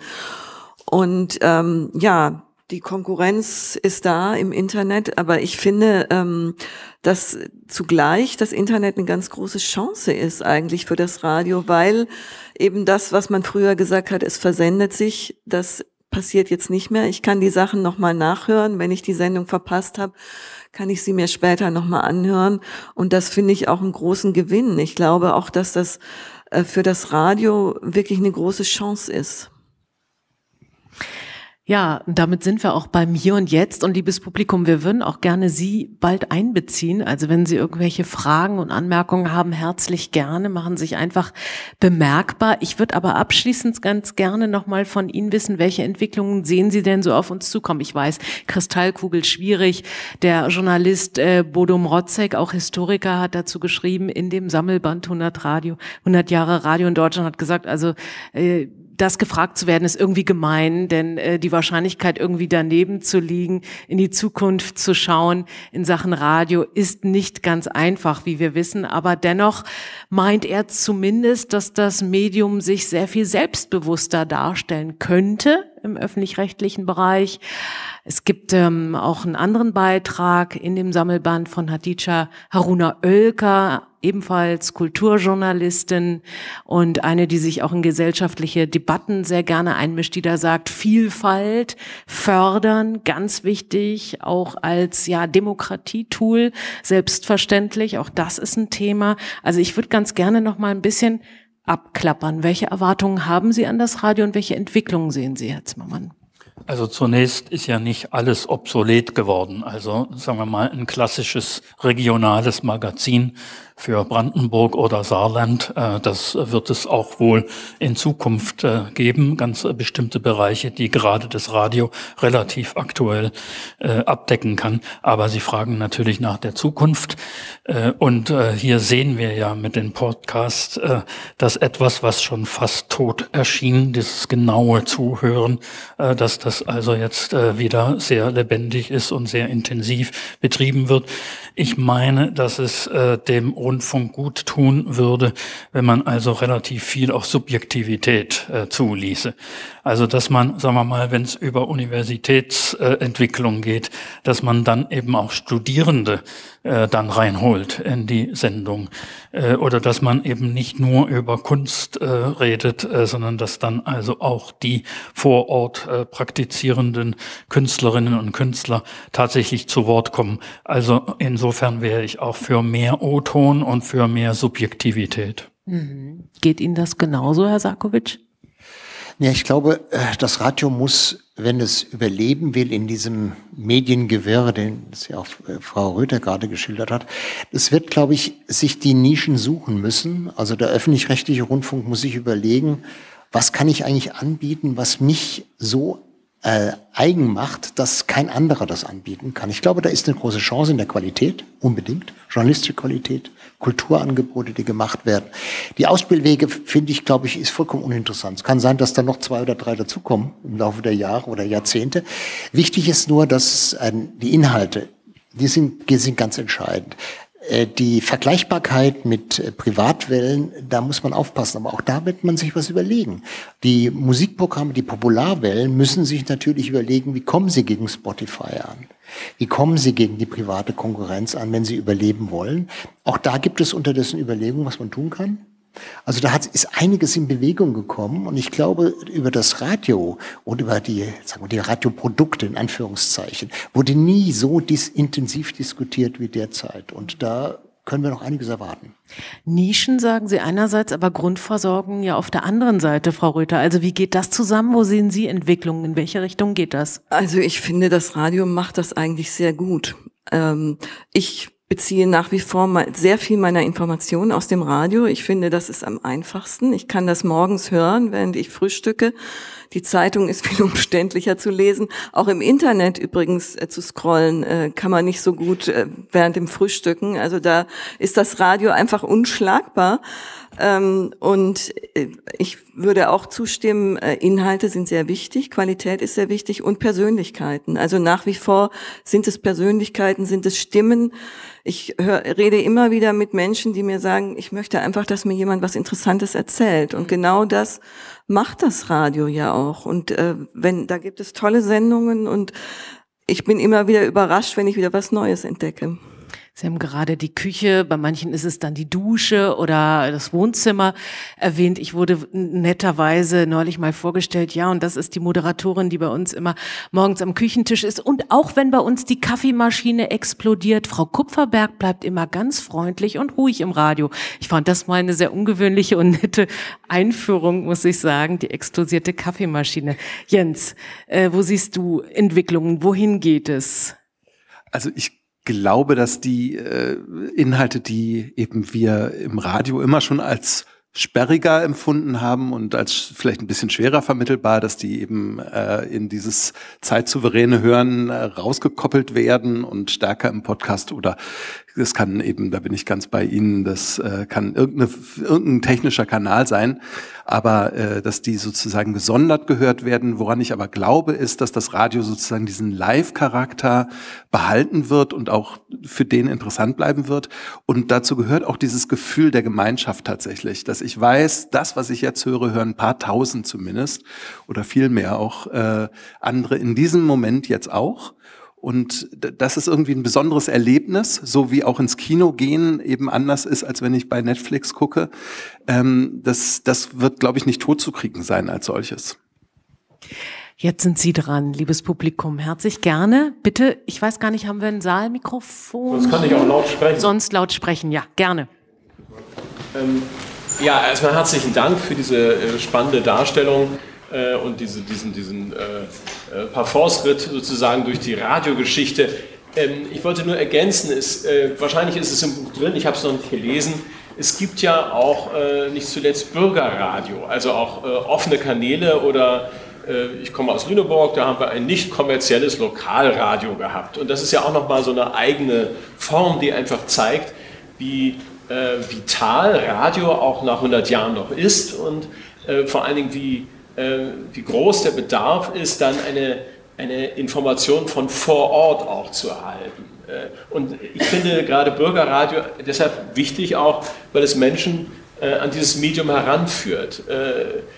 Natürlich, klar, wir haben professionelle Ansprüche im öffentlich-rechtlichen Rundfunk. Im nicht kommerziellen Lokalradio ist das in der Regel nicht so umgesetzt, aber es zeigt einfach, wie wichtig dieses Medium nach wie vor ist. Das wollte ich nur sagen. Also ein Plädoyer für das Radio. Herr Vlad, äh, wie sehen Sie das eigentlich? Ich meine, als jemand, der wirklich Radio aus allen Jahrzehnten immer wieder im Ohr hat, welche Entwicklungen sagen Sie dem Radio voraus hier in diesem Land? Also mein Learning aus dem Buch war, dass es das Radio an sich nicht gibt, sondern jede Zeit und die Menschen ihrer Zeit machen sich immer ihr Radio selber. Und ja, einerseits es werden so die, die, die alten und die großen Linien werden weitergehen. Also diese, sage ich mal, belebende Wettstreit zwischen Musik und Wort, also zwischen Unterhaltung und qualitativ, ja, ähm, ja, gut gesetzten Inhalten. Ähm, ich sehe da eigentlich so ein, so, so ein Dreieck. Das Radio bewegt sich immer zwischen Relevanz, Qualität und Emotion und versucht in diesem Dreieck sein Publikum zu finden. Und ich würde mir wünschen, dass das Radio auch in Zukunft sein Publikum findet, in dem beständigen Wandel in diesem Dreieck, sich immer wieder neu erfindet und vor allem, dass es das in Freiheit tut. Denn da war es immer eigentlich am besten, wenn es tun wurde, konnte, was es wollte, wenn es sich ausprobieren konnte, wenn es sich selber neu erfinden. Und das traue ich ihm zu und da würde ich anknüpfen an diesem Begriff Selbstbewusstsein. Das Radio kann selbstbewusst in die Zukunft gehen und ja, das würde ich ihm wünschen und auf jeden Fall sehe ich das auch in seiner Zukunft. Ja, das wäre jetzt ein optimales Schlusswort, muss ich sagen. Gibt es dennoch irgendwelche Einwürfe, Fragen, Bemerkungen, Anmerkungen? Ja, ganz hinten eine Wortmeldung und dann bitte hier. Laut? Ah, es gibt jetzt ein Mikrofon, schauen Sie mal. Vielen Dank. Ich habe eine Frage, was mich äh, wirklich interessiert. Der öffentlich-rechtliche Rundfunk stellt ja sehr viel Inhalt zur Verfügung. Und das wird ja auch immer sehr stark beworben, dass man das bei Spotify und bei den bestimmten Streaming-Anbietern auch hören kann, nachhören kann. Was ich mich immer frage, gibt es da ein Vergütungsmodell dafür oder wird der Content kostenlos den Streaming-Plattformen zur Verfügung gestellt? Oder äh, wie sieht da eine monetäre Verwertung aus? Hm, Ob es ein Geschäftsmodell gibt, Herr Sarkovic, ist es so? Also Ich habe, äh, war ja auch Geschäftsführer der Verwertungstochter des HR. Äh, ich hätte gern Spotify was verkauft, aber äh, das ist nicht der Fall. Das heißt, äh, die öffentlich-rechtlichen Produktionen laufen, wie das bei uns heißt, vor der Bezahlschranke. Das heißt, man kann die bei Spotify hören, ähm, ohne dass man für die einzelne Produktion noch was bezahlen muss. Man muss natürlich für Spotify bezahlen, das ist ganz klar. Und alle Produktionen, die bei Spotify laufen, könnte man auch bei der ARD Audiothek mhm. kostenlos hören. Also äh, das ist nur es gibt halt ein bestimmtes Publikum, das hört halt Spotify und nicht die ARD Audiothek. Aber ist da das da letzte Wort tatsächlich gesprochen? Ich glaube nicht. Also ich habe äh, mich lange sehr intensiv dagegen ausgesprochen, dass wir Inhalte zu Spotify geben. Weil ich sage, also warum müssen wir die Inhalte noch der, der, der, der Konkurrenz liefern, unsere guten Inhalte? Aber man wird da überrollt von einer Entwicklung, weil man ein bestimmtes Publikum überhaupt nicht mehr erreichen kann, wenn man nicht auf Spotify ist. Aber wenn man es erreichen kann, wenn man auf Spotify ist, äh, dann setzen dann schon andere Überlegungen ein. Also ich hätte sehr dafür plädiert, eine ganz starke ARD-Audiothek aufzubauen und alle Inhalte dort zu konzentrieren, auch die jüngeren Inhalte. Aber das ist natürlich ein unglaublich teures Unterfangen. Und da die ARD ja kein kommerzielles Unternehmen ist, ist das schwierig. Das heißt, äh, die kommerziellen Unternehmen wie Spotify können sich das erlauben, aber Spotify macht auch keinen Gewinn damit, Neumann. Ist ja immer noch in den äh, roten Zahlen. Also es ist nicht unbedingt ein großes Geschäft. Aber wichtig ist eigentlich, dass äh, ein jüngeres Publikum erreicht werden kann und das geht halt äh, momentan nur über diese Kanäle. Mhm noch dazu? Eine Ergänzung? Ja, eine kleine Ergänzung, weil einerseits ist es natürlich richtig, wir müssen dahin gehen, wo unsere Zielgruppen sind. Ähm, wir können nicht verlangen, dass die zu uns kommen. Das andere ist aber auch noch der, der, der so ein bisschen der finanzielle Faktor, dass im Bereich von Podcasts ähm, einfach die Wirtschaftlichkeit äh, sich so stark gedreht hat, äh, dass äh, ein Podcast wie Baywatch Berlin zum Beispiel sechs Millionen Euro Werbeeinnahmen hat pro Jahr. Und kein äh, Podcast der ARD hat dieses Budget. Also gar keiner. Und äh, so, dass wir an, anfangen, jetzt sozusagen auch über Verwertungsmodelle tatsächlich nachzudenken, zusammen mit privaten Anbietern, um, um einfach einen sozusagen noch begehrteren Content, einen vielleicht noch herausfordernden äh, produzieren zu können und den überhaupt anbieten zu können, um nicht ganz abgehängt zu werden. Bitte. Können wir das Mikrofon einmal nach vorne reichen? Der Kollege Jürgen Edelmann. Ja, schönen Dank. Ähm, hört man mich? Ja. ja. Es gibt noch einen Punkt, den ich ganz gerne anbringen würde ähm, als Hörer, als Radioenthusiast. Das ist die Frage des Ausspielweges. Ähm, das ist nämlich auch ein Alleinstellungsmerkmal, den es noch gibt. Ähm, wir haben die Möglichkeit, alleine über einen speziellen Apparat im Bad, im, äh, auf der Toilette oder im Schlafzimmer Radio zu empfangen. Nichts anderes. Kein Bild dabei, äh, kein Internet etc. Ich möchte ein bisschen dafür appellieren, diesen Ausspielweg ähm, zu schützen, auch wenn es darum geht, Frequenzen zu belegen. Wir hatten hier in Berlin den hervorragenden Luxus, Bayern 2 zu hören und auch WDR 5, also Wortprogramme, die den öffentlich-rechtlichen Rundfunk prägen. Leider hat die Distribution des RBB dafür gesorgt, dass da viel verändert wurde im Digitalradio. Traurig, traurig. Was aber noch ein Punkt ist, der mich sehr bewegt, ist, dass wir an die Zukunft denken sollten und das sind die Kinder, das ist der Nachwuchs und da geht es mir darum, dass es auch Kindersendungen gibt, dass es Menschen gibt, die in Zukunft an diesen Ausspielweg das Radio auch herangeführt werden. Äh, Im Internet gibt es natürlich viel und viel Konkurrenz, aber prägt es weiter. Das ist ein Appell von meiner Seite. Ich finde das ganz, ganz wichtig. Jeder von uns hat ein Radioerlebnis, ein Radiomoment im Kopf.